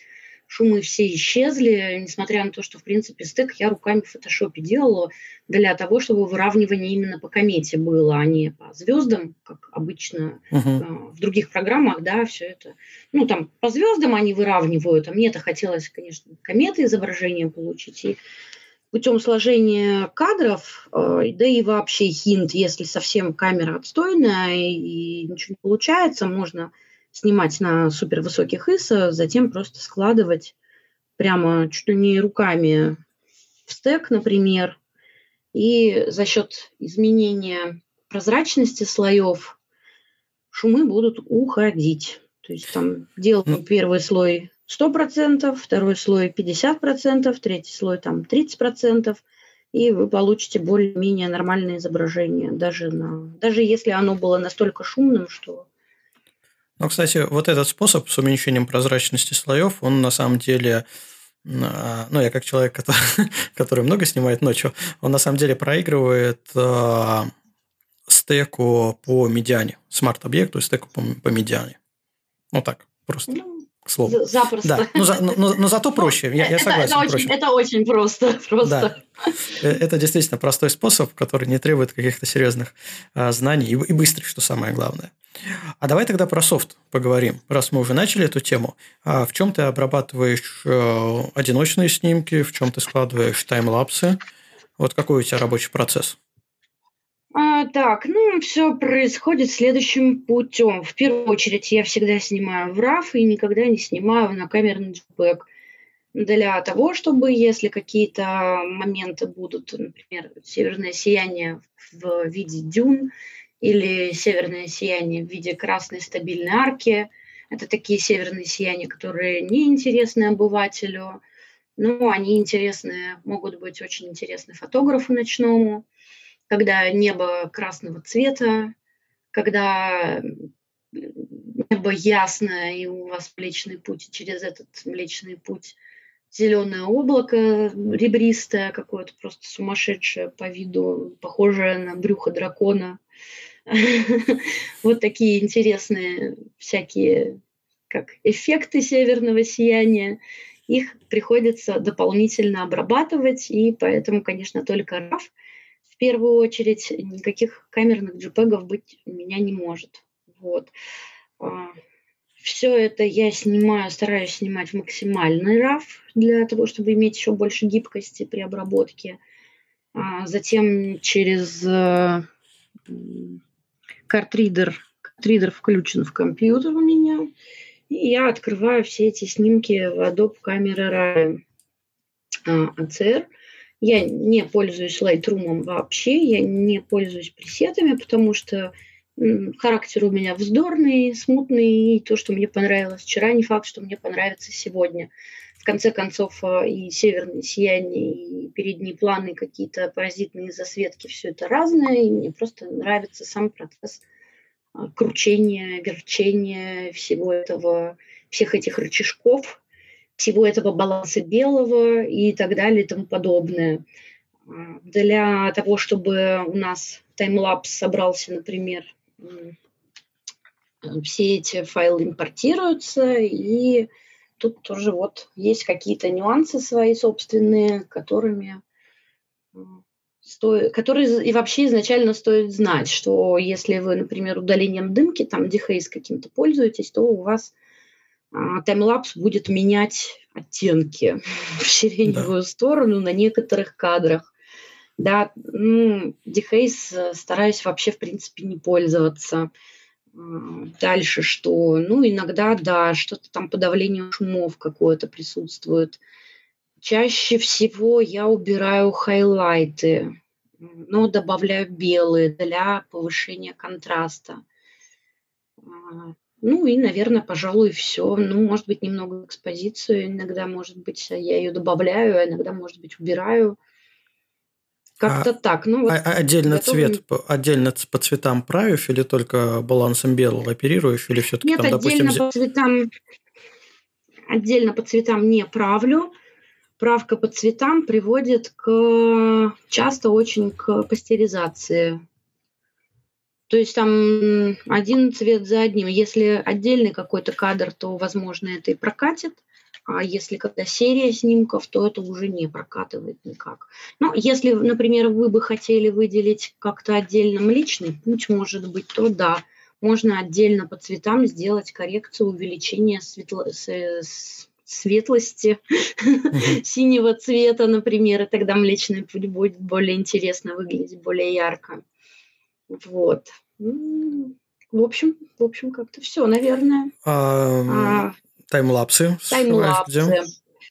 А, таймлапсы. Ну, для таймлапсов пользуюсь или а, Adobe Premiere, если долгий вариант.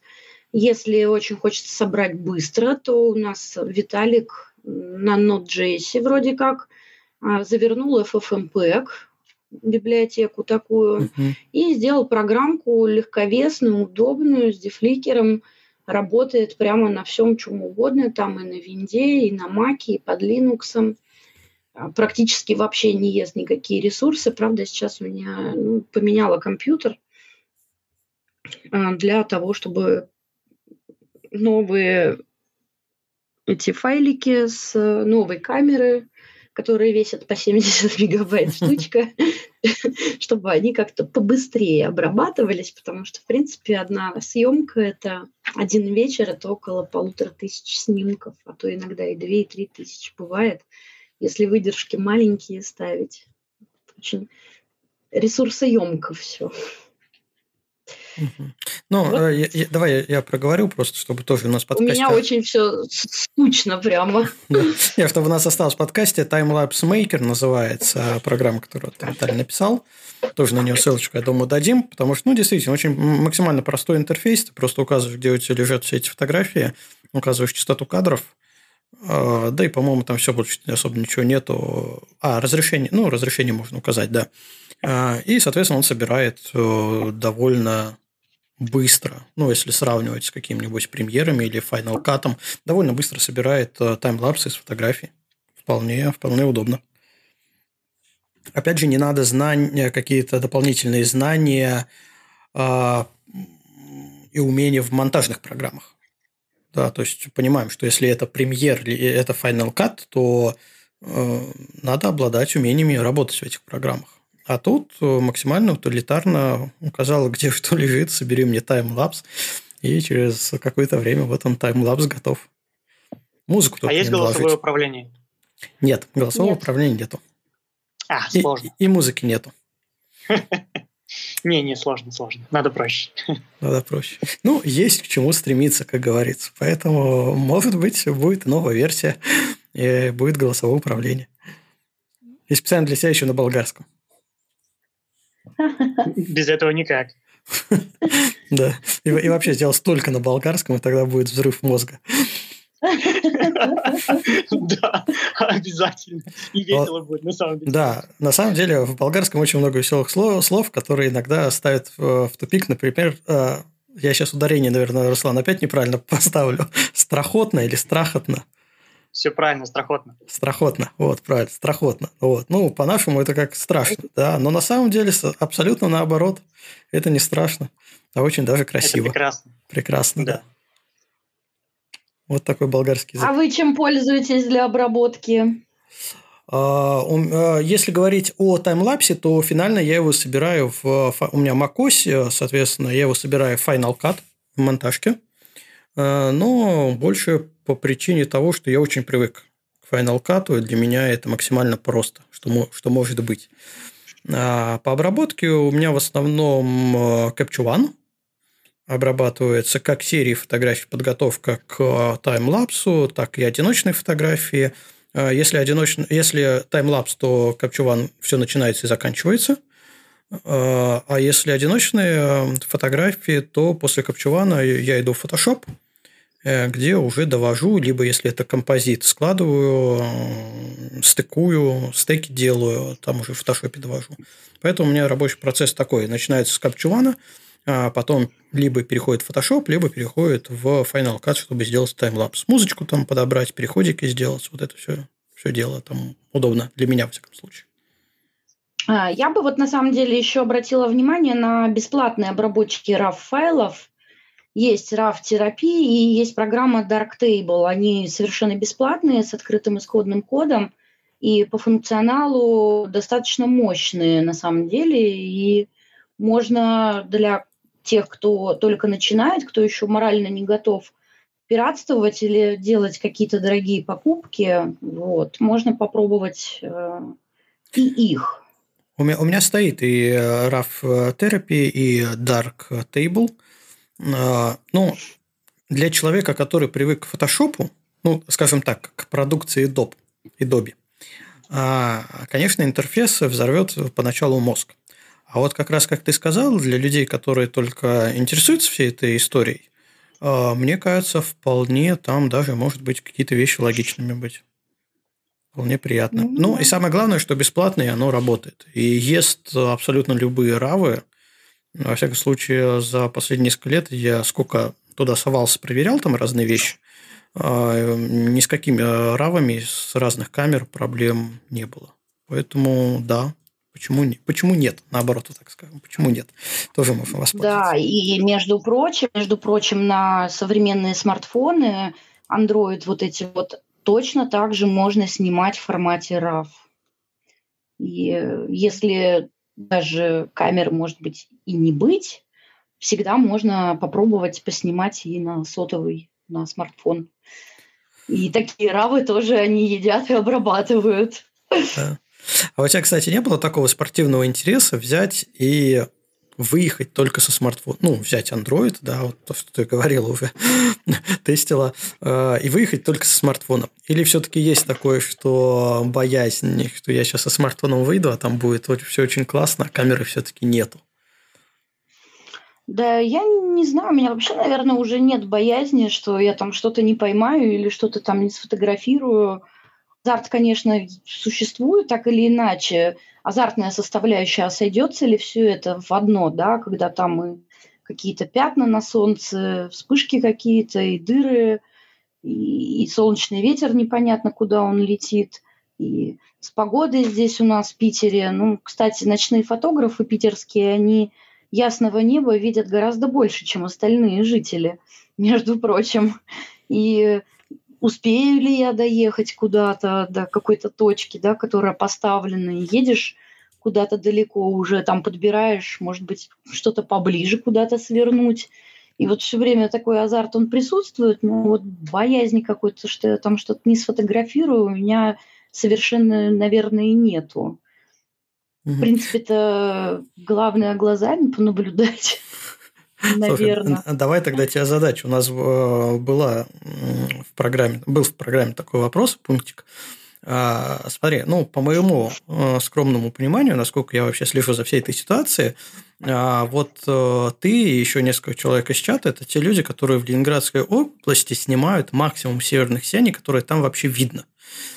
А, соответственно, вопрос, а есть к чему стремиться Хантеру, который снял э, максимум сияний, которые были там в течение сезона? А, конечно, безусловно, есть. И вообще, Если есть, то к чему? Самый такой, самый такой интерес вообще и стремление. Ну, сейчас, сейчас мы идем к солнечному максимуму, когда всяких событий будет происходить все больше и больше. И северные сияния будут ярче и выше. И, наверное, для каждого охотника за северным сиянием есть интерес снимать в городе с интересными ракурсами какими-то. Вот ребята уже потихонечку пробуют снимать э, северное сияние с лахта-центром. Я вот Дарина тут присутствует, э, наш угу. вообще энтузиаст, энтузиаст и фотохудожник, и пейзажист, и вообще профессиональный фотограф. И Дарину все подначиваю, давай с Петропавловкой уже наловим, ну что мы все это какое-то там лес да лес, сколько можно, давайте уже выйдем из сумрака, уже прямо в город Выйдем из леса. Да, и э, интерес с какими-то в каких-то исторических местах, да, с какими-то арт-объектами, ну вот что-то такое. Подловить, вот так подловить. Угу. Вот пока стремимся к этому, пока у нас есть э, несколько неуспешных э, фотографий, я бы сказала так. У нас есть вот у Антона шикарный вообще снимок северного сияния с Калязиным. И, кстати, угу. это не была магнитная буря, это была совершенно рядовая активность. Там ничего такого сверх не было, прямо скажем. Ну, ну если там, наверное, деле... бурю прям подловить, так прям хорошо будет. Ну, Дарина, тут... не было, потому что мы не видели толком глазами ничего. То только камера смогла уловить. Вот, кстати, вопрос про то, как э, глаз видит. Э, мы сегодня как-то забыли про эту тему, потому что, э, если говорить о Ленинградской области, многие, кто пытается присоединиться к охотникам, они в основном думают, что они приедут и увидят северное сияние так, как оно выглядит на фотографиях. Хотя на самом деле это далеко не так. Что у нас происходит? Ну, я вот уже в чате жаловалась, что, к сожалению, все эти камеры, да, которые сейчас существуют, они не удовлетворяют моих потребностей, так скажем. Дело все в том, что у нас зрение, оно достаточно динамичное. И если сейчас про какие-то камеры говорить, там и режимы HDR, да, сложение, когда там более ярко угасает, а более там какие-то тени, наоборот – картинки плоские получаются, пенсионерские, и часто там все это четкость и удаление дымки, все в ход идет. Вот. И часто такие же пенсионерские фотографии мы видим, когда там северное сияние из Ленинградской области, когда там несколько пиков сложено в один или еще что-то. Тут есть, конечно, чему вообще, в принципе, усомниться. Но весь секрет в том, что человеческий глаз, он как бы может привыкать к темноте. Если мы будем охотиться за северным сиянием в темном месте и в безлунную ночь, то мы сможем различать цвета. Или если это будет супер яркое северное сияние с каких-то магнитных бурь, достаточно серьезных, так скажем, всплесков, то мы увидим цвета. Но если речь идет о какой-то слабой активности, то эту слабую активность мы ее вряд ли сможем как-то отличить от серого облачка, потому что бывает такое, что даже люди насмотренные, возможно, я себя, я себя могу считать человеком таким, который уже насмотрелся на, на все, наверное, что только можно. И даже имея такую насмотренность, все равно можно очень сильно ошибиться. И э, наши там колбочки и палочки, они очень сильно, конечно, зависят от того, привык ли наш глаз к темноте или нет – у Антона была подсвеченная башня прямо перед глазами. И, конечно, когда ты смотришь на более яркий свет, ты ничего не увидишь никак. И тут же опять же речь про вот эту световую гигиену, про сидение в тучах с включенными фарами и бесконечным э, копанием в смартфоне. Вы ничего не увидите, если вы так будете делать для того, чтобы действительно понаслаждаться, нужна темнота, глаз должен привыкать. И это не касается исключительно Ленинградской области. Все дело в том, что большая часть северных сияний, на которые там особенно туры любят продавать, это не яркая часть. А, чтобы попасть на яркую часть, должны сойтись все эти солнечные параметры, скорость, плотность, напряженность, и не должно быть луны, да, и такие яркие северные сияния не случаются часто. Это редкость, скорее, даже для севера. Вот, и, наверное, вот можно прямо советы какие-то для наблюдений глазом выделить, что вы должны находиться в темном месте, вы не должны включать фары, вы не должны смотреть на яркие объекты, и тогда у вас глаз привыкнет, и вы сможете что-то различать и даже идти и разглядывать камушки на пляже любые прямо при минимальной освещенности. Глаз, он натренированный, и он очень хорошо привыкает к потемкам, и тогда уже и цвет можно различить и прочее, прочее. А если светло и активность слабая, то угу. там уже ничего и не да. А у камеры Но... нет такой проблемы с цветом, да, у нее все статично. Она просто собирает все, что, все, что видит, и все. Все, вот. что попало, все показывает. Да, ну вот как а, раз... Мне, э, мне вообще... А, давай. Да, извини, Кость. А, мне вообще кажется, что современные камеры, современные а, вот, способы обработки фотографий очень сильно извращают представление о том классическом северном сиянии, которое человек э, ожидает увидеть. Потому что нас... сейчас в интернете столько картинок красивых, потрясающих, а приезжаешь ты на место, и северное сияние, оно не такое. И вот в связи с этим у меня вопрос к тебе, Кать. А как ты вот вообще относишься э, к, к вот этим попсовым турам, где тебе обещают, что вот мы поедем и поймаем северное сияние? Ну, я считаю людей, которые продают туры на северное сияние, шарлатанами. Потому что все, что, все, что ну, они делают, это они, собственно говоря, вывезли вас э, на машине в лес. Я, я ездила в тур «Охота за северным сиянием». В 2017 году мы с коллегой из чата отправились в Мурманск. И так как прилетали поздно, мы не успели взять машину в аренду и решили обратиться к гиду. Вот, за нами заехал гид, очень милый, и стал, значит, травить всякие байки про то, что северное сияние бывает в морозы, а вот сейчас как раз мороз хороший, вот, значит, все сейчас будет. Потом он долго показывал скриншоты каких-то программ. Там какая-то КП-4, то есть, ну, активность легкая активность ожидалась. И он там расписывал, что вот это будет шоу там, какой-то супер, супер вообще вау-вау. Он нас привез на парковку на Серебрянском шоссе. Это где-то километров, наверное, 20 от Мурманска. Вся эта парковка, она была утоптана, истоптана, вокруг растут э, кусты. В общем, вид действительно стрёмный.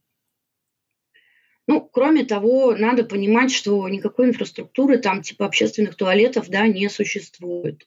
Вот. И на этой вот парковке нам, значит, э, и, собственно говоря, предлагалось наслаждаться небесными видами. Затем эту парковку стало затучивать. Мы посмотрели, что облачность э, менее плотная, если чуть-чуть на север проехать. Очень долго его уговаривали, он согласился, мы доехали до озера Лапоть. Там мы, собственно, и поймали этот э, пик небольшой, там была зеленая полоса изумрудная.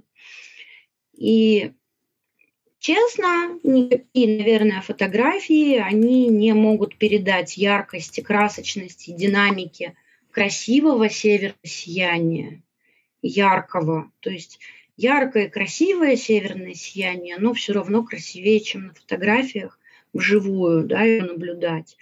Но если мы говорим про какое-то слабое северное сияние, которое там тянутое, перетянутое, наложенное, переналоженное, то на фотографиях оно, конечно, красивее выглядит. А относительно вот этих вот туров, я думаю, стоит искать компанию единомышленников и отправляться в дружеской компании, ну, с друзьями, а, как вот мы вы сделали, мы втроем поехали, у девушки день рождения было, и, в общем-то, ну, там в сугробах накупались, и вообще идеально, идеальный выезд был.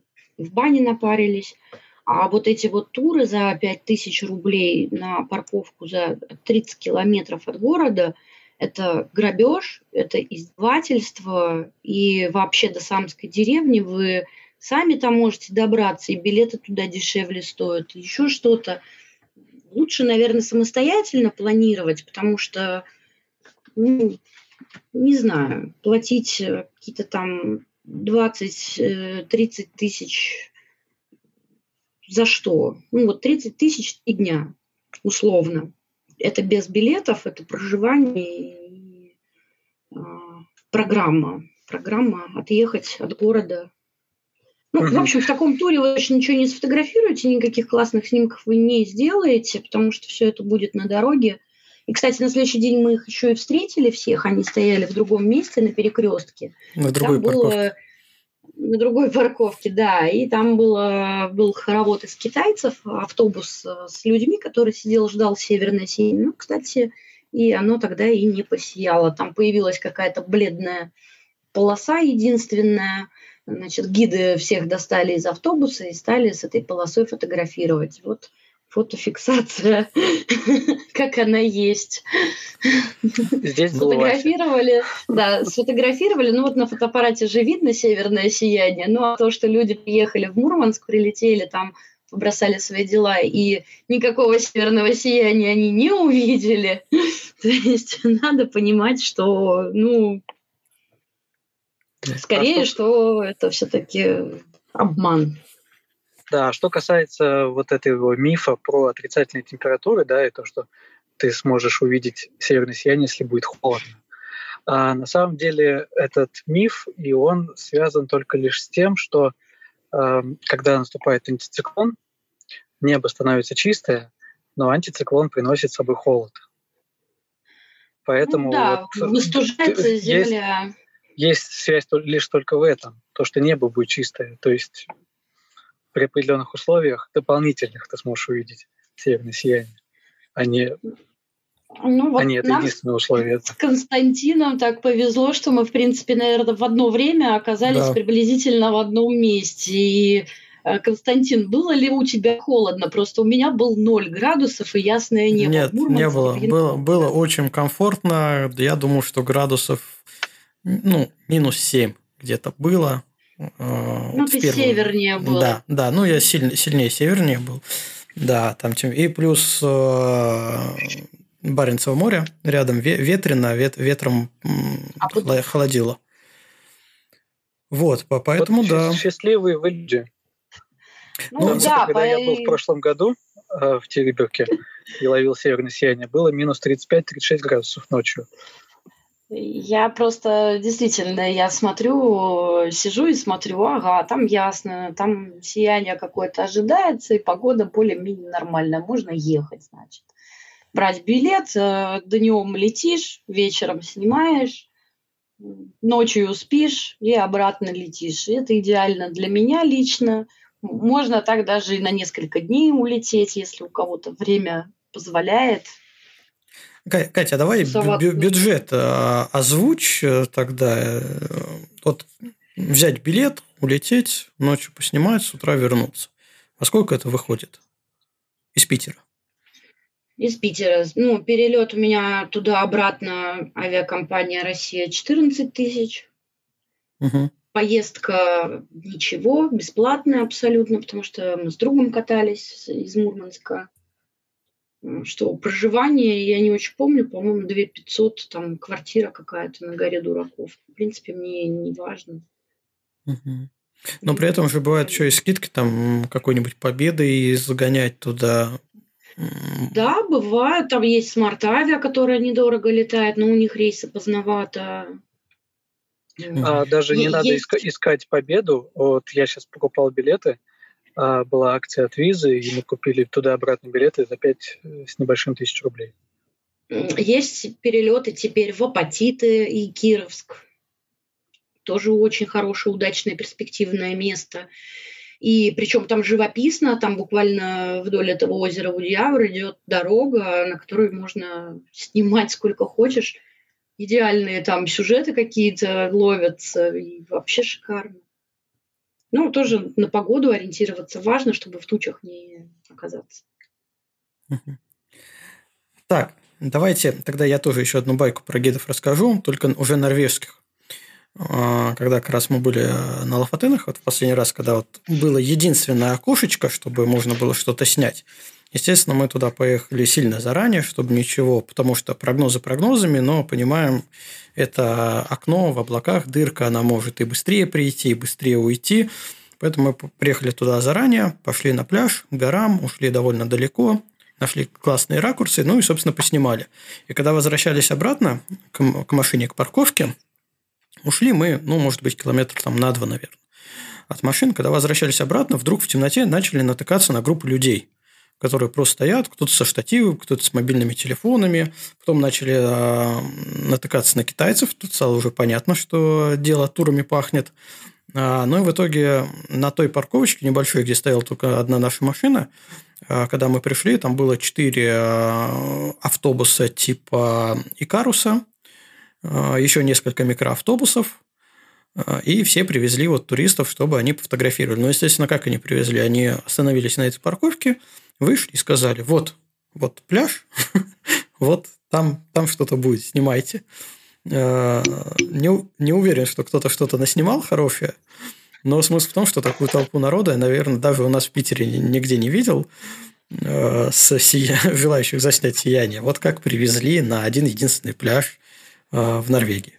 Поэтому... Да, там в Мурманске, там вообще с этими гидами, вы даже не представляете, в чат приходят люди, они сидят в автобусе, над головой сияет сияние, а они даже об этом не знают.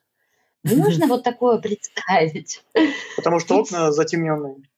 Да, потому что, потому что окна затемненные, потому что и никто и не смотрит, они там скучают, и глаза чем занят. Да. Потому что гид, э, гид не сказал, выходим и снимаем. Вот у нас э, в, в этой поездке а, на второй день, когда сияло, точнее, на второй безоблачный день э, на Кольском, первый день, вот как Катя, ты прилетала, а второй день угу. тоже было безоблачно, и мы переместились в Кандалакшу на Волосяную сопку.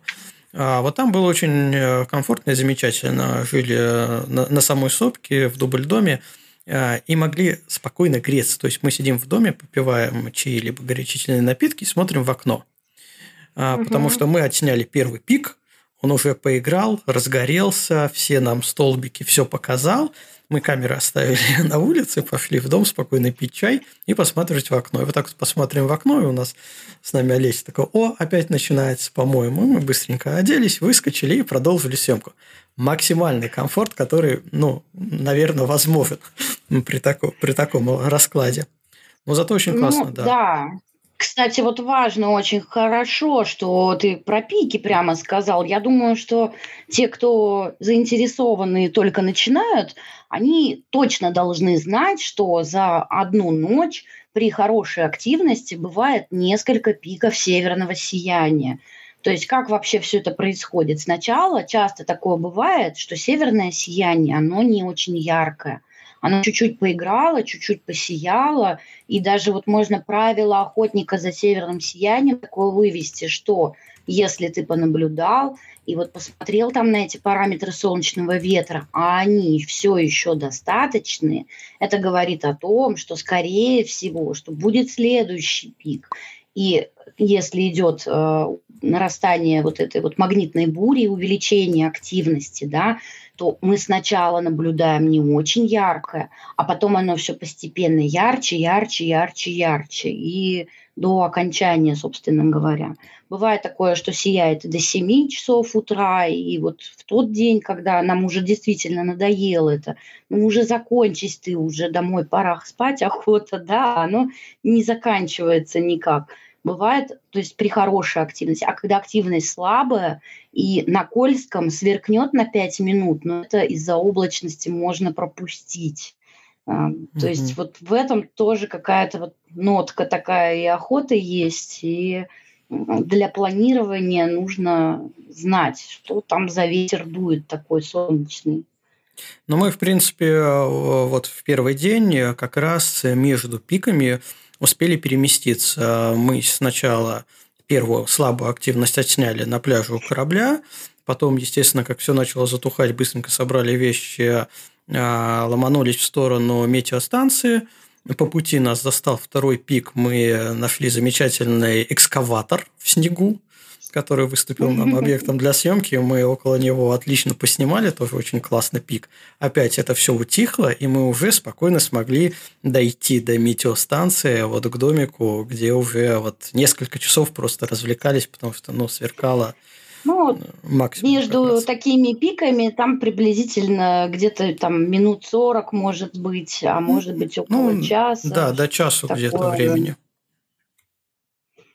Ну и самое лучшее время для наблюдений, оно находится в районе местной полуночи, то есть где-то, наверное, с 23.30 до часу 30. А, связано это с тем, что Солнце э, находится как максимально перпендикулярно от нас, и у нас вот эти силовые линии, они наиболее длинные и ярче прям сияет. И лучшее время года для планирования поездок и для охоты за северным сиянием – это не зима. Это к зиме мы только все ой-ой-ой, северное сияние же там сияет, вот зима-зима. Нет, это не зима. А, лучшее время года – это осень, потому что, во-первых, осенью и ясных дней гораздо больше, да, нет вот таких циклонов затяжных, которые неделю могут голову снегом посыпать или дождем. Статистически ясных дней больше, погода комфортная, уютная. Ну, конечно, проблемы со снегом существуют, uh-huh. но я думаю, что это не принципиально, если хочется какие-то домики интересные, ну, всегда что-то можно найти. И к тому же вода еще же не замерзшая, да, можно и рефлексы ловить потрясающие на озерах. Да. То есть, наверное, я бы вот как осень рекомендовала в первую очередь, а потом, когда уже начинается а, этот снегопад безумный, большинство дорог заблокированы для проезда, и большинство мест непроходимы, уже, наверное, не так и комфортно, и не так интересно. Угу. Ну, то есть, начинаем с осени и заканчиваем весной. Ну, мы-то да, а разумные люди могут сделать какие-то выводы. Так, еще у нас была тема, куда вообще все эти материалы девать. Да, давай, куда, куда мне, кроме Инстаграма? Да, кроме Инстаграма. Смотрите, можно, если мы снимаем северное сияние и какие-то исторические места, можно загружать фотографии для того, чтобы вообще увековечить себя на веки вечные в Wiki Commons.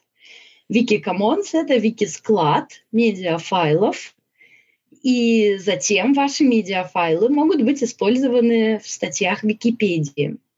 На мой взгляд, наверное, это самый вообще удачный способ поделиться ну, своей работой, своим трудом и знать, что этот труд будет для кого-то полезен. А, во-первых, кто-то сможет посмотреть, что ого, ничего себе, там башенка Тура с северным сиянием, ну надо же, как здорово. Вот. Да и вообще, может, просто узнать, что такая существует где-то. Что еще? Ну, газеты, они сами любят воровать. То есть э, прямо, не знаю, вечером ложишься спать, Утром просыпаешься, там по телевизору показали, в газете напечатали, везде все есть, а у тебя там даже никто не спросил вообще, хочешь ли ты, можно ли взять можно. фотку. Часто, да, копирайт отрежут и не напишут, напишут, что рыбаки, вот как Варламов, рыбаки, я не знаю почему, рыбаки поймали северное сияние. Ну ладно, окей. А, смотрите, еще у нас, а, значит, некоторые охотники за северным сиянием продают свои фотографии гидом Скользкого. И... Зам, замкнутый круг просто какой-то. Замкнутый круг полный, чтобы, да. Чтобы они делали эти туры очень... за 5 тысяч на парковку, да? Да, иногда очень смешно, потому что и там фотографии там, из Ленинградской области можно встретить на рекламе туров и фотографии из Кандалакши на рекламе туров в Териберку. И э, люди, они совершенно путаются, что вообще где находится. Например, мало кто знает, да, что у нас есть русская Лапландия с своими собственными снежными елками. Находится она в районе Беломорска, и вот так прям туда, до Норвегии, через весь этот а, полуостров распространена. И четыре страны, по-моему, Норвегия, Швеция, Финляндия и Россия. Это все Лапландия со снежными елками, классными речками, водопадиками, порогами и так далее. А дальше у нас там наступает уже выжженная земля. Чем ближе к северу, тем там больше ничего нету. Больше mm-hmm. пустошей, больше каких-то кустов. Вот. Ну и уже где в районе Териберки, там даже лесхоз есть по дороге, из э, лесхоза можно разглядеть несколько прутьев, которые сквозь снег торчат, потому что там карликовые деревья и вообще никакой растительности нет. А, ну и гиды, в общем, очень любят даже и лафатенские фотографии, польские гиды лафатенскими фотографиями привлекают э, публику. Тут, конечно, все очень грустно и сложно, обман на каждом шагу, прямо-таки скажем. Так, ну что, ну в Инстаграме я не знаю, в Инстаграме какой-то у меня упадок, 77 лайк, последнее какое-то видео собрала, я даже не знаю, стоит ли туда что-то загружать или нет, потому что вроде как что-то не очень. А, особо интересно загружать фотки на конкурсы. Есть пара конкурсов, которые лично мне интересны. Например, 35 фото. Uh-huh. Там, правда, иногда победителями становятся композитные фотографии, украденные из Инстаграма. Ну ладно, с этим вроде немного там кто-то борется, и ладно, и хорошо. И есть еще классная игрушка Guru Shots. А, она вообще сделана для фотографов. То есть там такая соревновательная система, соревновательная схема, ты выставляешь фотографию, за нее кто-то голосует, ну и, соответственно, потом а, также эта фотография может попасть на какие-то фотовыставки в виде, если ее а, гуру выбрал а, для фотовыставки, или можно заплатить там какую-то денежку, и фотография в любом случае будет выставлена. Вот. Ну, не знаю, печатать еще можно, но здесь большие сложности, потому что цвета северного сияния, они на принтере очень плохо воспроизводимы. Есть ну, ли опыт у вас, ребят, по печати северного сияния? Да, опыт есть. Это все просто упирается в предпечатную подготовку. То есть ты должен ну, определенно точно знать, что ты печатаешь, на каком носителе и на какой, на какой печатной машине.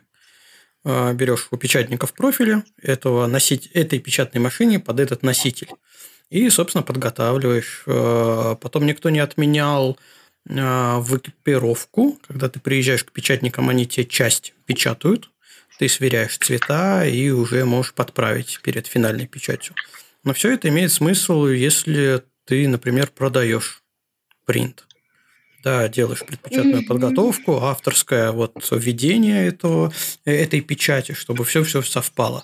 Тогда э, результат максимально отличный, максимально похожий, цвета такие, какие у тебя на фотографии на компьютере, максимально такие же цвета, но при этом ты тратишь много времени, много сил, а, ну и обычно берешь за это деньги. Вот такая история. Катя, а у меня еще вопрос, вопрос такой э, созрел. А были ли какие-то интересные продажи э, вот, работ ваших охотников кому-либо, каким-либо компаниям или для рекламы чего-либо? Вот не фототуров, а что-нибудь серьезного. Ну, наверное, просто все дело в том, что мы-то вообще-то не, не все фотографы. Я вот, например, не фотограф. Потому что, наверное, я все-таки больше как э, заводила какой-то и еще что-то в этом духе, да, иногда просто там ресурса нет для того, чтобы ползать, какие-то ракурсы выбирать, потому что это емко. А, тут, тут же очень много все равно работы, так или иначе. Нужно там за солнечным ветром следить, и а, новости в социальные сети постить, и пытаться с кем-то договариваться, с кем ты едешь или не едешь, а, и за облачностью следить, и еще что-то. И иногда уже, когда доезжаешь, доезжают только уши. И, конечно, ни о каких здесь фотографиях вообще, наверное, речь идти не может. Это скорее ну, как я вначале говорила, это просто фотофиксация факта. Вот, а не что-то художественное. И интересные продажи, да, были. У ребят покупали таймлапсы, я знаю. А были интересные продажи. Мы приехали однажды в Мончегорск, там живет фотограф Игорь. И мы приехали с другим фотографом Михаилом.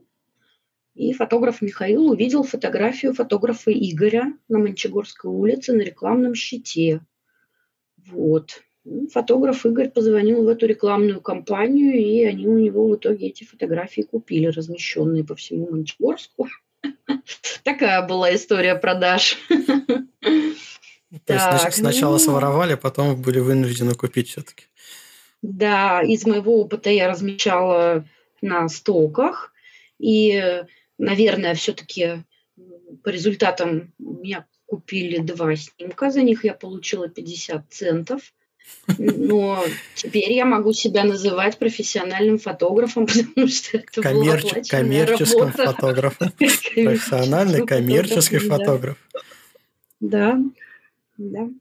Но мы же еще и особо-то, как фотографии, они по большей части где-то у меня на нас сервере хранятся прямо здесь. Могу их гладить и обнять. А ты себе печатаешь что-нибудь? Ну, на стенку повесить.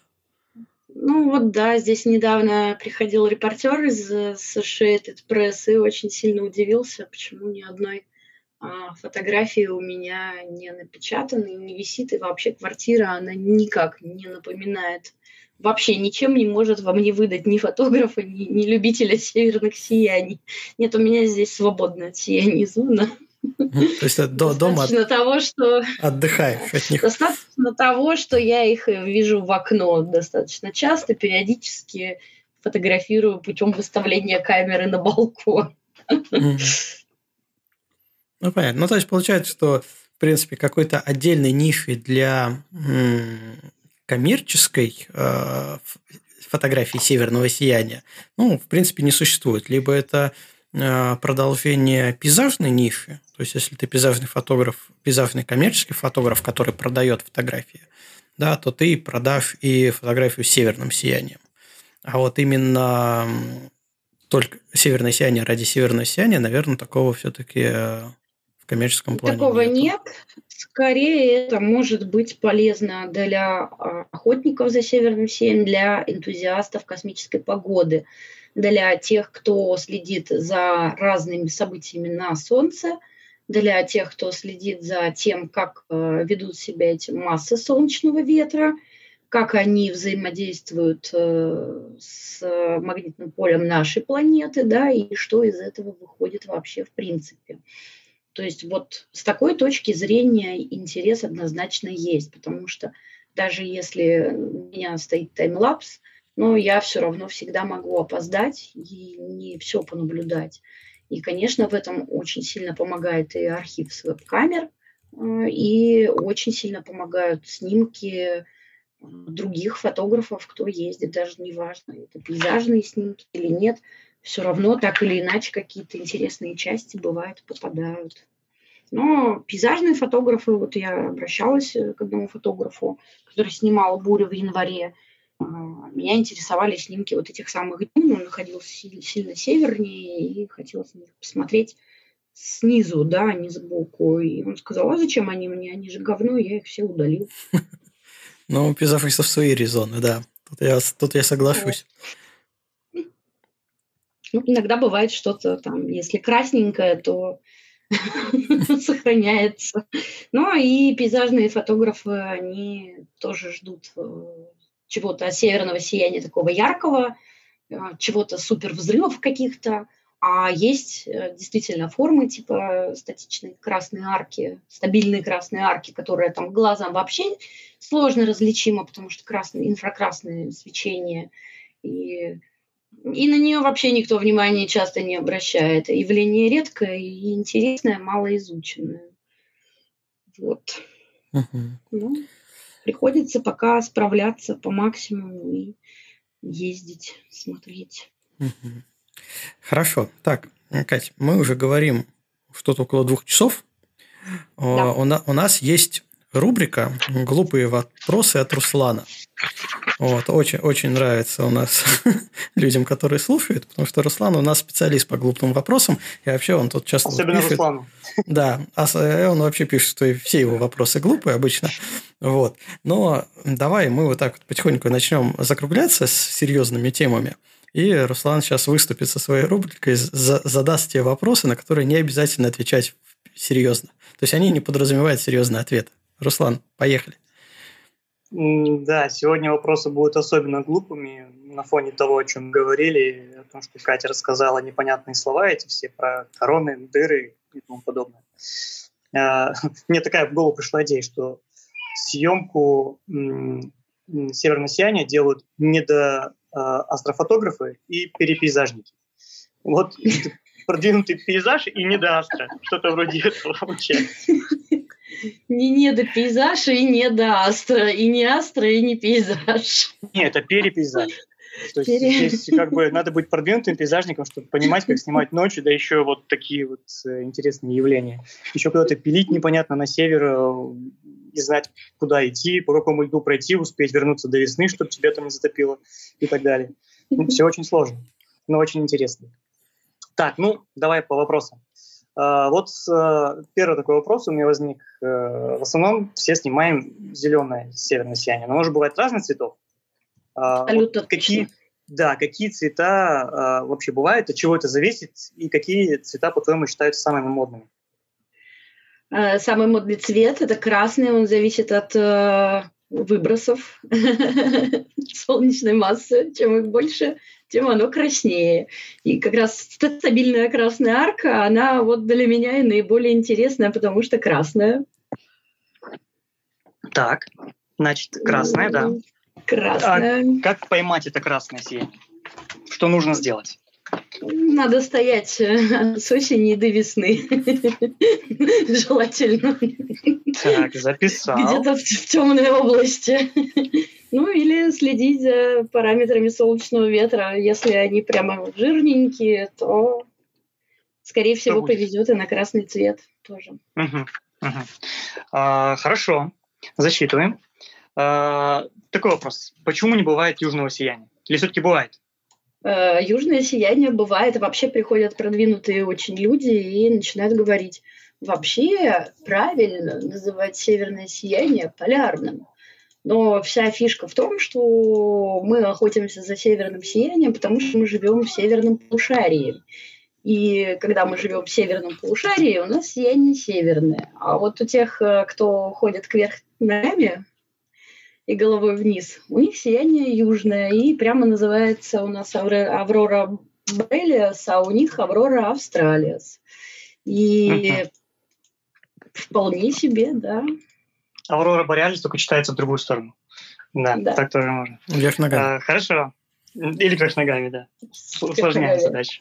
У меня друг а... уехал в Австралию, и я его подначиваю начинать в Тасмании охотиться за северным сиянием. Да, интересные и звезды другие, и вот эти все э, крабы. И звезды другие, и другие, э, прямо там туманности яркие, центр Млечного Пути где-то рядом, и там очень круто.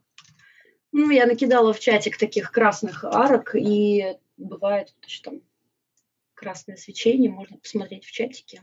Угу. Посмотрим. Так, хорошо. А, ну, все в Ленинградской области, кстати. Эти красные арки? Mm-hmm. Так, хорошо. Я пока их не вижу, ну ладно. Ну ладно. А, да, это, это, это я потом посмотрю, ничего страшного.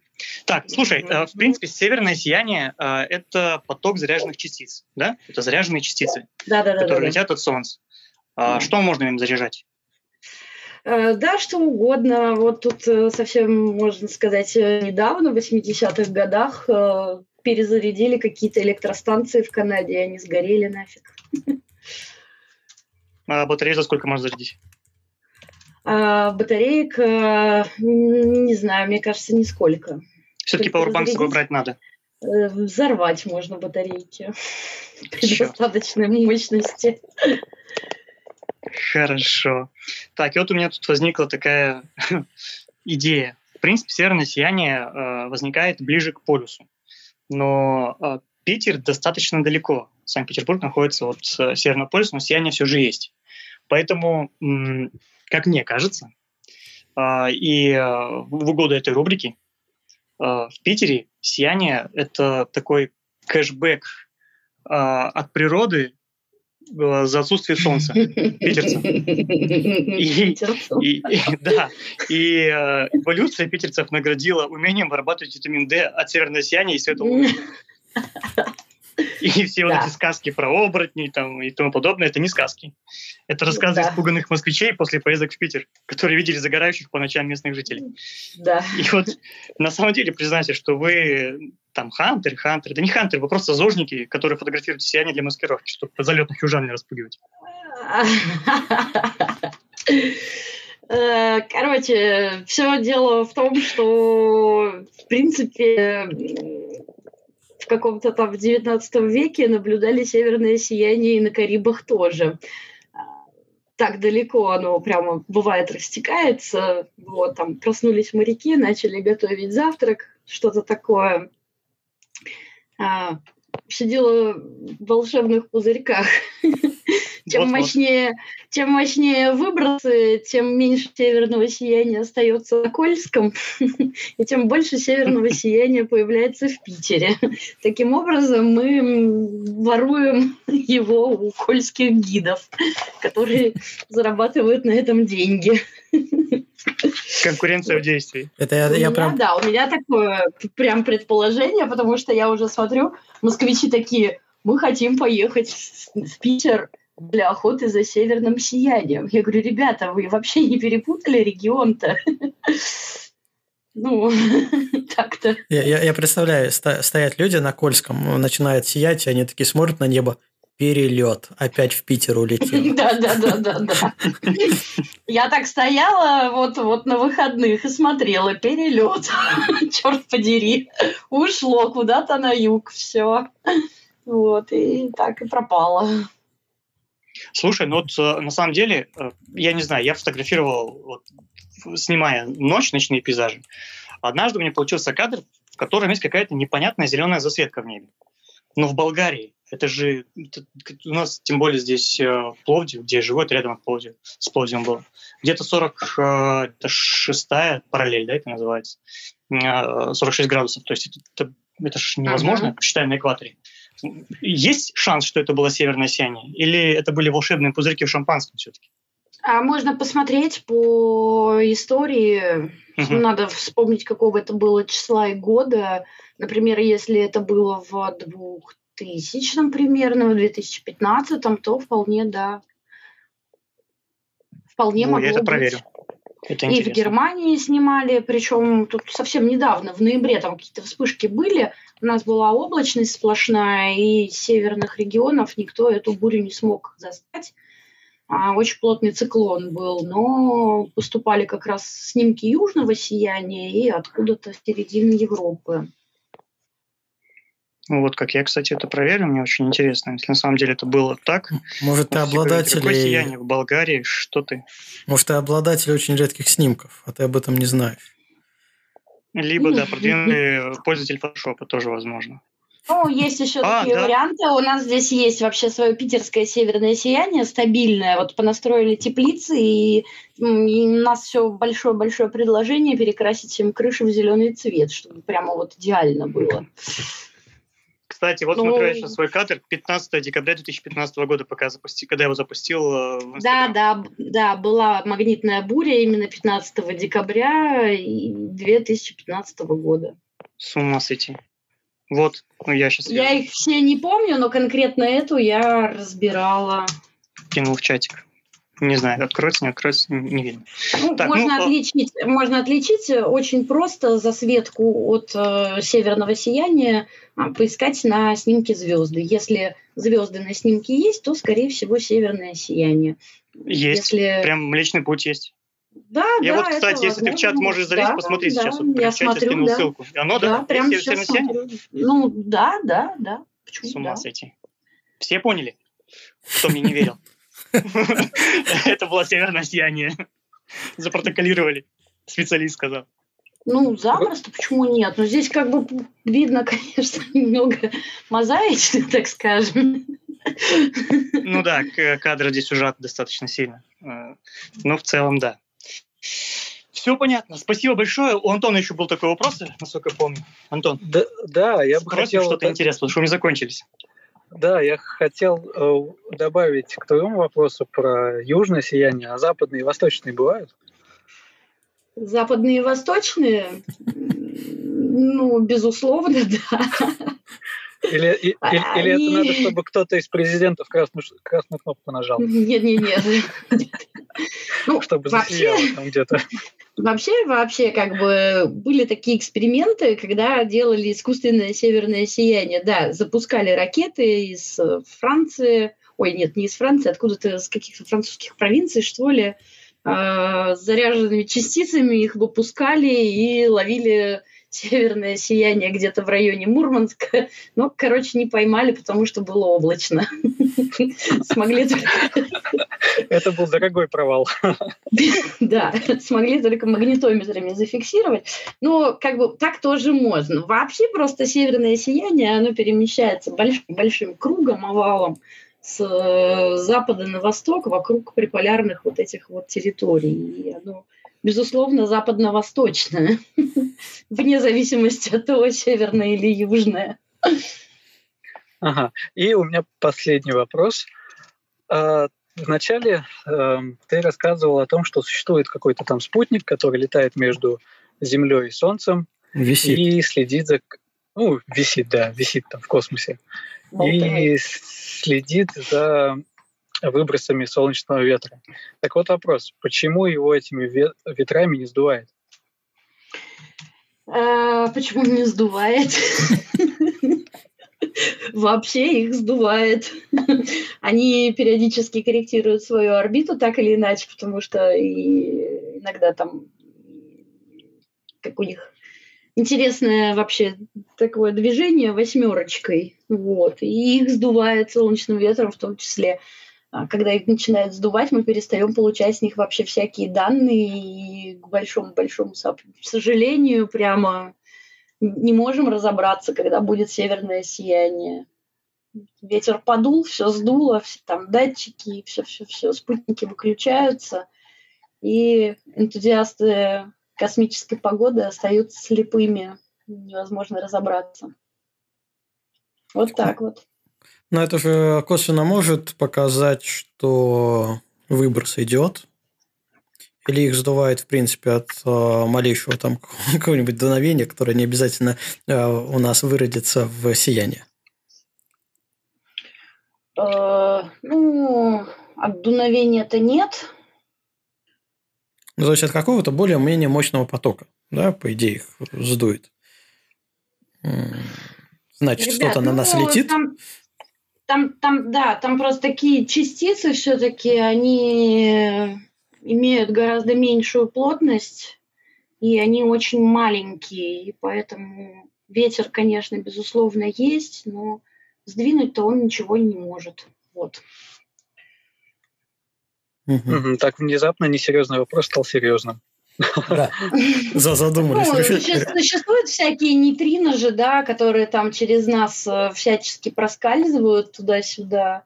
Но от того, что эти нейтрино мимо нас проходят, а, так, я индексы там скинула, вот 10, 10 декабря была буря. Не знаю, когда был сделан снимок из Инстаграма в чатике. Ну, 10 была буря. Может быть, э, может быть, если сделан 10, то может и северное сияние быть отголоски. А, а про частицы сдувающие, ну, тут как бы ситуация такая, что прям ну, никак, никак. Вот магнитосферу земную сдувает, но она тоже такая газообразная. Вот слишком легкий поток. Угу. Так, хорошо. Вот о, индекс пишет в чате это что-то на сияшном языке. Ну да, да вот 12-10, а я спутала. В 15 году 12, 20 декабря было мощно. Нет, 15 Все, Руслан загорелся, да? Не, ну почему, 10 ну, тоже подходит. Да, 10 ну, а выложил ты 15 Да. Ну вот 20 точно было видно. Просто через Болгарию ушло, и пока дошло до севера, там да, да, да, сначала 10 а потом 15 Да. Ой, а, вопросы из зала будут или нет? Ну, что-то все так слушали очень внимательно что, наверное, мы все понятно просто рассказывали, обсуждали. много посмеялись, да. поэтому вопросы особо не возникали.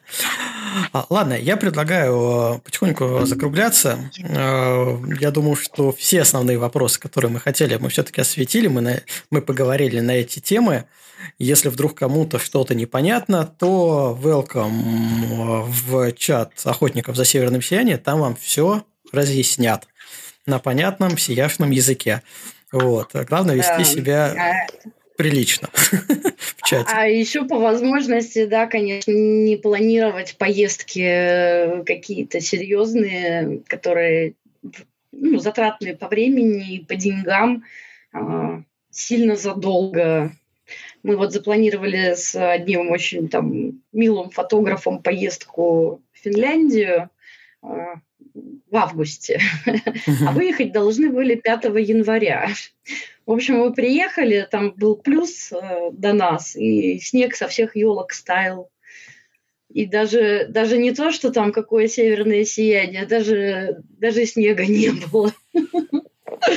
Ну, вот такое с- бывает. С- сложно угадать. Не, ну на самом деле, вот по опыту организации туров у тебя есть ровно два варианта. Первый, ты сорвался, поехал а под какое-то конкретное действие. Это даже не тур, это вот э, компании друзей.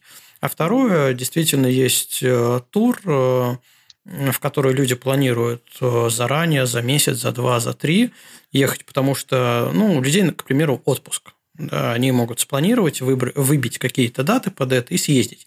Но тогда имеет смысл говорить, что это просто тур-поездка. Да не привязываться к именно охоте угу. за северным сиянием, потому что ты не можешь, как организатор, ты не можешь это гарантировать. Ты можешь гарантировать пейзажи, ты не можешь гарантировать погоду и не можешь гарантировать северное сияние. Вот э, все так, все так. Вся, вся правда о таких турах. Поэтому, ну, хочется, мы сегодня так э, наехали на мормонских гидов. Хочется сказать, что э, есть нормальные предложения, которые действительно выглядят адекватными. А, это, ну, естественно, есть, не, есть, не, не, не, 5, не 5 тысяч рублей, что на такси тебя отвезли куда-то, а можно посмотреть по программе, во-первых, во-вторых, посмотреть, кто этот организатор, потому что человек, а, у которого нету никакого фотографического опыта в съемке северных сияний, а чужие фотографии, ну, должен вызывать как минимум подозрения и вопросы. А есть вполне себя зарекомендовавшие люди, которые не первый год сами катаются на Кольске, возят людей и говорят, что это действительно пейзажная поездка, пейзажный тур. И если нам повезет с погодой угу. раз и с сиянием два, то, собственно, мы его увидим, и мы его поснимаем, потому что у нас все точки, они фотографические. Фотографичные. Да-да. Да. Вот, вот да. пожалуйста, да, такой вариант. Ну, на самом деле я отвлекся, я вообще хотел прощаться уже, но вот как-то опять... А, давайте прощаться да, уже, да. все. Да, времени много. А, Кать, большое спасибо за сегодняшний разговор, было очень познавательно, увлекательно и даже местами весело, посмеялись. А, спасибо, что пришла. А, если будут у нас еще какие-нибудь идеи, с твоего разрешения я тебя буду тоже звать, э, чтобы еще раз пообщаться. Антону Руслану тоже спасибо. Всем слушателям, кто послушал сейчас и послушает записи, тоже спасибо и встретимся на следующем подкасте. Все, всем до новых встреч. Да, спасибо, до свидания. Всем пока. Пока-пока, хорошего всем вечера.